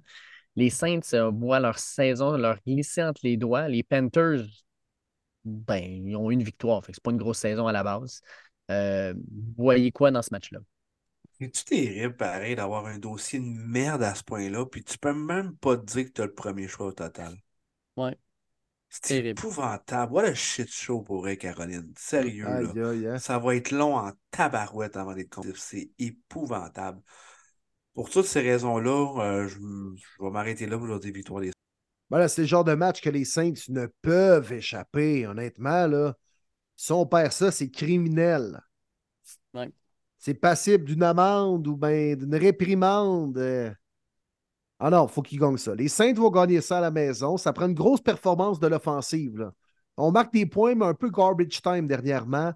Euh, donc, ça va prendre une bonne performance du jeu au sol, de euh, l'attaque aérienne également, mais les Saints se doivent absolument de gagner ce match-là même de façon sans équivoque. Derek Kerr ne sera pas là. Ça va être le show de James Winston, Taysom Hill. Je pense qu'ils vont faire assez euh, l'un ou l'autre pour gagner ce match-là. Puis en passant les boys pour les Panthers, petite pensée pour Aiden Hurst. Euh, on a appris euh, aujourd'hui même que par son père, là, il, souffre de, d'amnésie post-traumatique suite à une commotion cérébrale subie il y a environ un mois de ça. semblerait-il que son retour là, au jeu, c'est, ça pourrait être très long. Et qu'on va lui souhaiter bonne chance. Puis comme son père a dit, toutes les prières sont acceptées, fait qu'on va y en faire une petite pour Aiden Hurst. On s'en va à New York alors que les Jets seront encore une fois à domicile cette semaine. Et un autre changement au poste de corps alors que c'est Zach Wilson qui va débuter cette rencontre-là. On affronte une équipe qui est en feu, qui a un carrière très supérieur en CJ Stroud. Les Texans de Houston s'emmènent dans la grosse pomme. on a toujours cru à Zach Wilson, hein? on y a toujours cru. Tout le temps. C'est juste sa 148e chance. Mm. Puis il ne sera pas capable de la saisir une autre fois. Ah, mais Robert Sala, je vous l'ai dit, les gars, il est pas né dans un village avec les trois plus belles filles du village, puis ça se trouve à être Zach Wilson, Brett Ripien et Tim Boyle. Fait qu'il prend la moins pire des trois. Mais victoire des Texans dans tout ça, pensez-vous vraiment que l'offensive des Jets va faire de quoi contre la défensive des Texans? No way. No way. Will Anderson va connaître un autre gros match. Derek Stingley, une autre interception. Ah ouais, une autre pour le produit de LSU. Victoire des Texans. ça va être un match fort probablement à bas pointage parce que la défensive des Jets est quand même là. Elle fait quand même le travail, mais les Texans vont être capables de faire euh, juste assez de jeu pour gagner ce match-là. Puis euh, victoire, victoire des Texans, moi avec. Euh, je pense qu'un moment les Jets, même la défensive, un moment va peut-être baisser les bras parce que un moment ça n'a pas de bon sens. Oui, exemple pour ma part, pour toutes les belles raisons que vous avez énumérées, il n'y a pas besoin de rajouter là-dessus. Match intéressant présenté à 13h du côté de Baltimore, un duel de rats. Les Rams d'un côté affrontent les Ravens. À 6-6, les Rams se rendent à Baltimore pour affronter les Corbeaux à 9-3. Un duel entre deux équipes qui prouvent de belles choses par les temps qui courent. Ça va être un duel intéressant, sérieux, ça. Oui, vraiment. de rat. J'ai vraiment la difficulté à me pencher, honnêtement. Euh, écoute, ma logique, évidemment, va me dire les Ravens, mais j'aime beaucoup ce qui se passe avec les Rams. J'aime ce que Sean McVay fait avec cette belle petite équipe-là. Où ce qu'on a transformé la, la pensée du FDM Picks à euh, merci Karen Williams et Pukanako, qui sont des late picks, euh, qui sont nos cornerstones maintenant dans la franchise. Mais ah, j'ai la misère à y aller contre les Ravens quand même à domicile. Je vais y aller avec Baltimore, mais je ne serais pas surpris que Rams euh, soit fatiguant dans cette euh, rencontre-là. Ouais. Puis, tu sais, en plus, les Ravens sortent d'un bye week, ils vont être pas mal plus en santé. Moi, ce que je crois qu'il va se passer, ça va être le pass rush des Ravens va arriver à Matthew Stafford beaucoup plus rapidement qu'il aimerait. Euh, il va se retrouver souvent sur le derrière. Puis Stafford, ça doit être un guerrier. Euh, il n'aime pas ça se faire frapper. Il est rendu à l'âge où à un moment donné, ça suffit. Je vais avec victoire des Ravens. Puis euh, je pense que ça va être un match, un match excitant, sincèrement. Je pense qu'il va y avoir des gros jeux de, part et d'autre, mais les Ravens, la défensive va faire les jeux importants au moment opportun. Ben moi, je vais à l'encontre de vous, les boys, puis je vais aller chercher un pic sur Marty avec ça. Je vais avec les Rams. Les Rams, ont joué très bien, deux victoires de suite.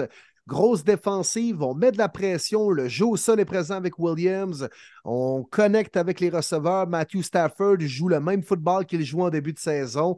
Puis je pense que les Rams arrivent dans un rôle un peu négligé à Baltimore. On va être un peu euh, encore là, dans notre lit, puis encore peu réveillé de revenir de la semaine de congé.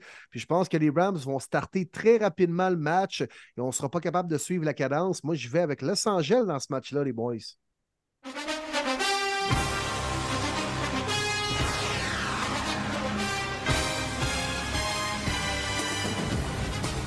En direct de Las Vegas.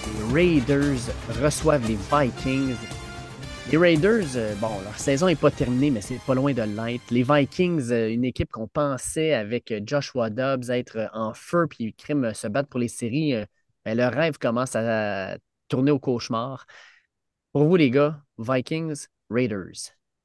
Retour de Justin Jefferson, messieurs. Ça fait du bien de le voir en santé, euh, pratiquer déjà à 100% full un mercredi. Donc, euh, ça annonce vraiment son retour à, dimanche à Vegas. Euh, ça va complètement changer l'offensive des Vikings.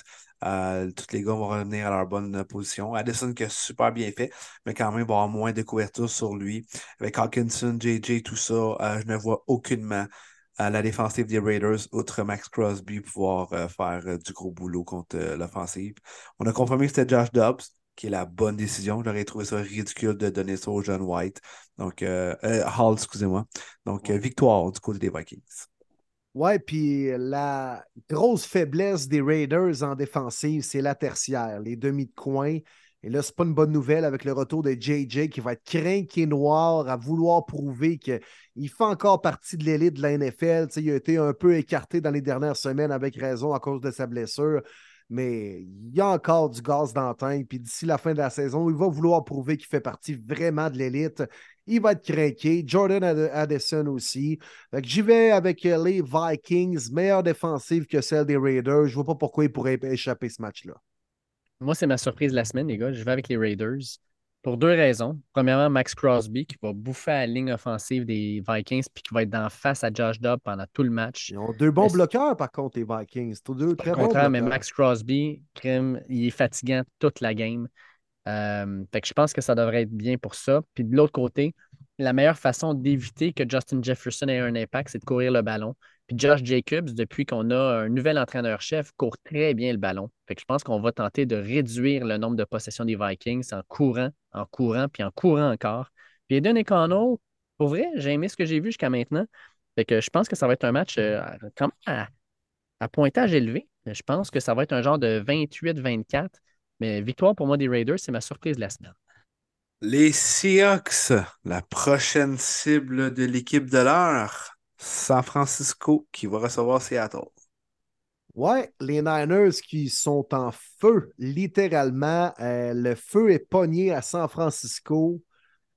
Watch out, appelez les pompiers parce que ça brûle. Ça brûle les Niners. Les Seahawks jouent pas mal, mais ils affrontent juste des équipes plus fortes qu'eux présentement. Ça va être encore le cas. Je pense qu'on va chèrement vendre notre peau mais on, va être à court contre une formation plus talentueuse devant nous. Les Niners vont réussir à l'emporter. Encore une fois, Geno Smith va faire des cauchemars suite à la pression qu'il va recevoir du front défensif des Niners. Il va se lever à la nuit pour faire Hé, crime Nick Boza, hé, crime Jordan Hargrave, tabarouette que je fais des cauchemars. Fait que euh, j'y vais avec les Niners encore une fois dans ce match-là. Ouais, ouais. Même chose ici. Puis les Seahawks sont peut-être des excellents demi de coin, là, mais contre le, jeu au sol, ça va avoir de la misère. Puis tu as McCaffrey, tu as Debo Samuel. Euh, juste ça, là, avec Trent Williams là-dedans. Ils vont courir le ballon à souhait, puis les 49ers vont écraser les Seahawks. Moi, j'ai juste la game du, euh, du Thanksgiving en tête, puis j'ai l'impression que ça va être juste une reprise. Ça sera pas beau. Fait que victoire des 49ers facilement. Ouais, ouais, ouais, ouais. Même principe de mon bord, les boys. Euh, ça sera pas beau, ça sera pas un match vraiment à regarder, à moins d'être un fan des Niners et euh, des Seahawks pour pouvoir le suivre son, sa propre équipe. Mais je vois le même scénario qui s'est passé au Thanksgiving le soir. Euh, en plus, là, on est à domicile, on va courir le ballon, on va contrôler le temps. Non, ça va être un one-way pour les Niners. À Kansas City, les Chiefs reçoivent les Bills. Deux équipes qui ont des choses à prouver par euh, les temps qui courent, alors que les Bills reviennent de leur semaine de congé et les Chiefs, eh bien, eux ont perdu contre les Packers dimanche soir dernier.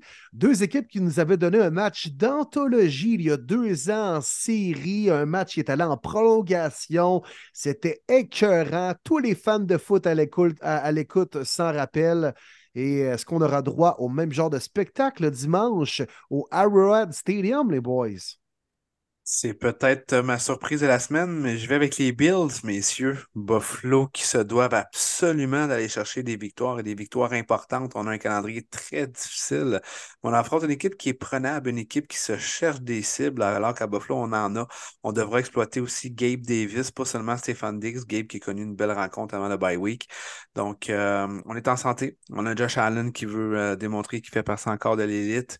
on n'a pas le choix. C'est le genre de match qu'il nous faut absolument pour croire en série si Buffalo perd, c'est officiellement terminé l'espoir des séries. Donc, les Bills pour moi. Tu dis, Will, que le temps court, mais ça ne sera pas juste le temps qui va courir. Josh Allen aussi va courir. Euh, Josh Allen, pour vrai, il, a, pris cette équipe-là sur ses épaules dans les derniers matchs. Puis malgré le fait que ça n'a pas tout le temps été des victoires, il a tout le temps été impressionnant. Je pense qu'il va continuer ça contre les Chiefs. Puis Pat Mahomes, ben, dans les gros duels, comme tu disais il y a deux ans, ben, il y avait Tyreek Hill à qui il pouvait lancer le ballon, pas cette fois-ci. Je pense que même si la défensive des Bills est un petit peu amochée et qu'il manque des pièces, elle va être quand même capable de ralentir les Chiefs. Puis à l'attaque, ben, on va être capable de faire les gros jeux. Fait moi, avec victoire des Bills. Oh, OK, OK, OK. Honnêtement, les gars, là, pour, pour de vrai, c'était mon choix, les Bills. Mm. Mais pour le besoin des prédictions, puis puisqu'il faut que je rattrape Marty, je, je vais prendre les Chiefs. Tu vas mettre 0.5 c'est Chiefs, 0.5 c'est Bills. C'est ça. je t'assurais d'avoir pratiquement un point.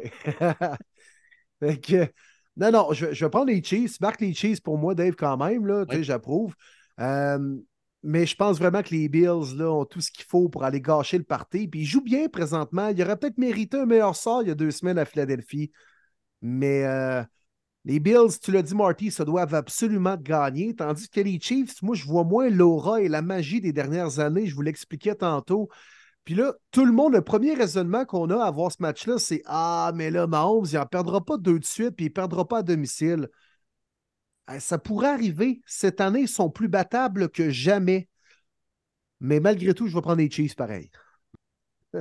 J'ai entendu aucun argument positif c'est Chiefs, mais tu le prends ah pareil. Ah non, ben, pour. Euh, il y en a deux arguments. C'est Patrick Mahomes. C'est ça mes deux arguments. c'est ça.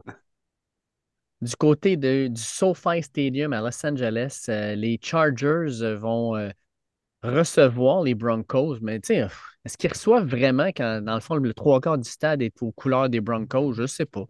Mais... pourtant, tout le monde aime les Chargers. C'est ah tellement une bonne équipe. Ils sont tellement bons, là. wow! je pense que pour vrai, là, moi, ce match-là, c'est euh, le match où les Chargers, s'ils perdent, la saison est terminée. Puis si la saison est terminée, c'est peut-être le coach qui prend le bord aussi. Dis-moi, Martin, que les Broncos vont faire en sorte que ça va se terminer pour Staley. Ben écoute, les Chargers sont tellement épais, ils vont mettre Staley juste euh, dehors, je pense, après la saison. Alors qu'on Kellen Moore qui pourrait vraiment exploiter pour voir s'il y a le potentiel d'un head coach, mais c'est tellement une organisation tout croche. Euh, je me prononcerai pas là-dessus, mais je sais qu'ils mettront pas Staley dehors pendant la saison. Pour le match, ben, c'est un must, absolument un must pour Denver si on souhaite une mince chance de rentrer en série malgré la défaite contre Houston. Ben, il faut que tu gagnes pas mal toutes tes games. Ça, c'est une game que tu peux pas échapper, même si tu es sur la route. Comme tu dis, tu es plus ou moins sur la route. Ce sera enfin le premier touché de Javante Williams euh, cette année. Donc, victoire de Denver. Je vais prendre les Chargers. C'est leur ah. style de gagner ça à domicile, puis de là, offrir une bonne prestation offensive pense que Justin Herbert va connecter avec Keenan Allen. Puis je ne sais pas, j'ai un feeling qu'ils vont exploser offensivement et marquer bien des points. Hmm. Contre une bonne défensive, là, vraiment. Mais euh, c'est mon feeling. Je ne sais pas s'il y a quelqu'un qui s'est emparé de moi pour parler actuellement, là, mais je choisis les Chargers. C'est peut-être l'heure puis la fatigue accumulée qui parle. Ouais, ouais, ouais. Mais écoute, quand je faisais mes pics avant, avant le podcast, je me disais, je sais pas, me semble que c'est leur style de gagner ça, les Chargers. Ouais, mais moi, je vais quand même aller avec les Broncos. Je pense qu'on va y aller avec euh, un rebound game de Russell Wilson après ses trois interceptions de la semaine dernière. Il va avoir... Euh, non, moi, je vais avec, euh, je vais avec les, les Broncos aussi.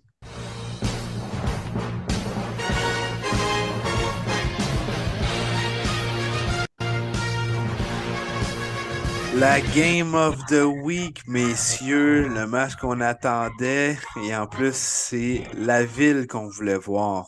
Le premier duel était en faveur des Eagles. Cette fois-ci, le match était à Dallas, puis le match était excellent d'ailleurs à Philadelphie. Les Cowboys, toujours invaincus à domicile, qui reçoivent les Eagles qui viennent de se faire planter par les Niners.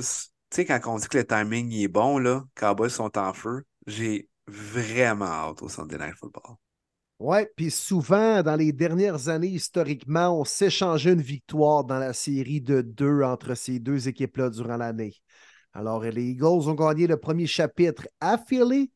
Je pense que les Cowboys vont gagner le deuxième chapitre à Dallas. Tu l'as bien dit, Marty. Je pense que les Cowboys accueillent les Eagles dans la meilleure période pour pouvoir les battre. Les Eagles sont vulnérables. On a connu une grosse stretch, puis là, ça laisse des traces présentement. Quelques blessés. La défensive accorde beaucoup de verges et beaucoup de points. S'il y a un aspect négatif du côté de la saison des Eagles jusqu'à présent, moi, je pense que c'est la tenue de la défensive. On accorde vraiment beaucoup de points et beaucoup de verges.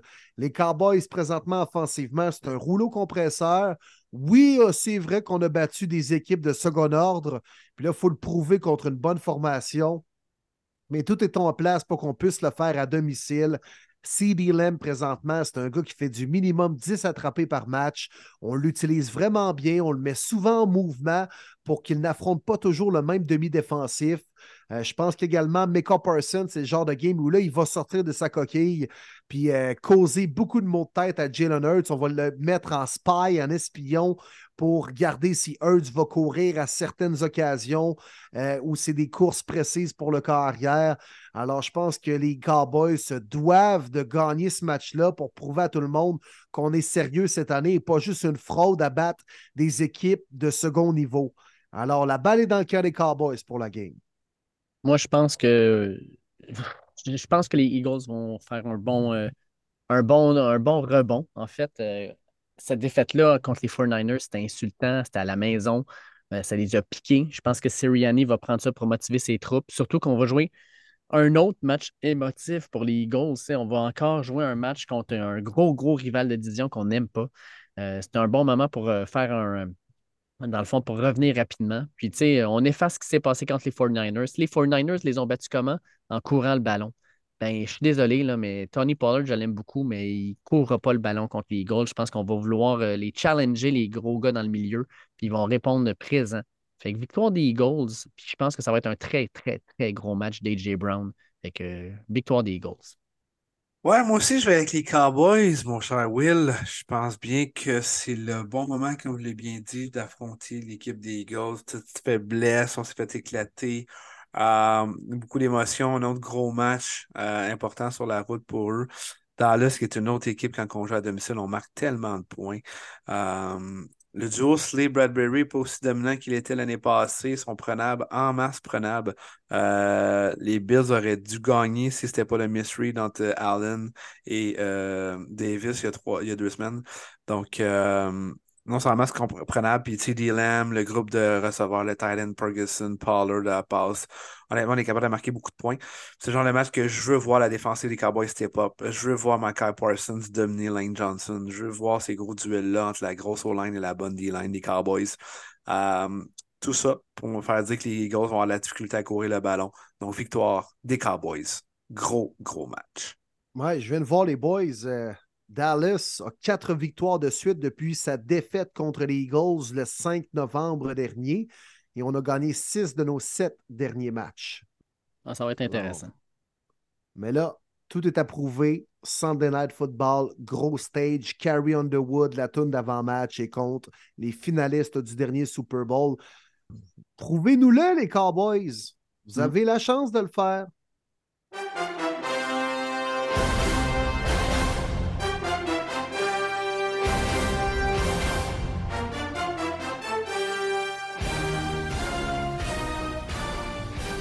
Pas un, mais deux Monday Night Football cette semaine, messieurs. On débute ça à Miami alors que les Dauphins, leur palpitante et spectaculaire offensive, accueillent les Titans du Tennessee de Café Mayo Will Levis. On ne parlera pas longtemps de ce match-là, on va être honnête. là. D'après moi, les Dolphins vont faire qu'une seule bouchée des Titans. Pour moi, les Titans, c'est une équipe qui ressemble un peu aux Commanders de la semaine dernière. Euh, genre d'équipe avec une bonne ligne défensive, très fort dans le milieu. À l'attaque, euh, c'est un petit peu différent, on s'entend, mais ça reste quand même que les Titans, c'est loin d'être explosif. Je pense que les Dolphins vont faire qu'une seule bouchée des Titans. Tyreek Hill a un autre gros match. Ça va le rapprocher des 2000 verges en 16 matchs pour battre le record de Megatron, mon Megatron. Dolphins par beaucoup. Ouais, vraiment beaucoup. Hey, sérieux, on a un double header de Monday Night cette semaine. Pitoyable. Deux Ah, pas matchs, bon. là, ça va être un one-way. Pour vrai, là. On parle de flexer. Je sais pas si t'as peut-être une loi que tu pouvais pas flexer parce que c'est un double header. J'en ai aucune idée, là. Mais tabarouette que c'est mauvais. Euh, tout ça pour dire que Devon Anthony, Jalen Waddle, Tyreek Hill, la vitesse, la vitesse, la vitesse, encore une fois, l'émotion de Mike McDaniel. Qu'est-ce que tu veux que les Titans font? Alors qu'on n'a même pas une maudite victoire sur la route pour s'en va à Miami. Aucune chance. Dolphins. Non, puis les Titans ont été euh, compétitifs dans les matchs où on jouait à la maison, puis on a quand même surpris des équipes avec des victoires à domicile, mais à l'étranger, on est une toute autre formation, on a un autre visage complètement. Pensez-vous vraiment qu'on va être capable de rivaliser et de contenir l'offensive spectaculaire des Dauphins? Aucune maudite chance. Miami comme la famille.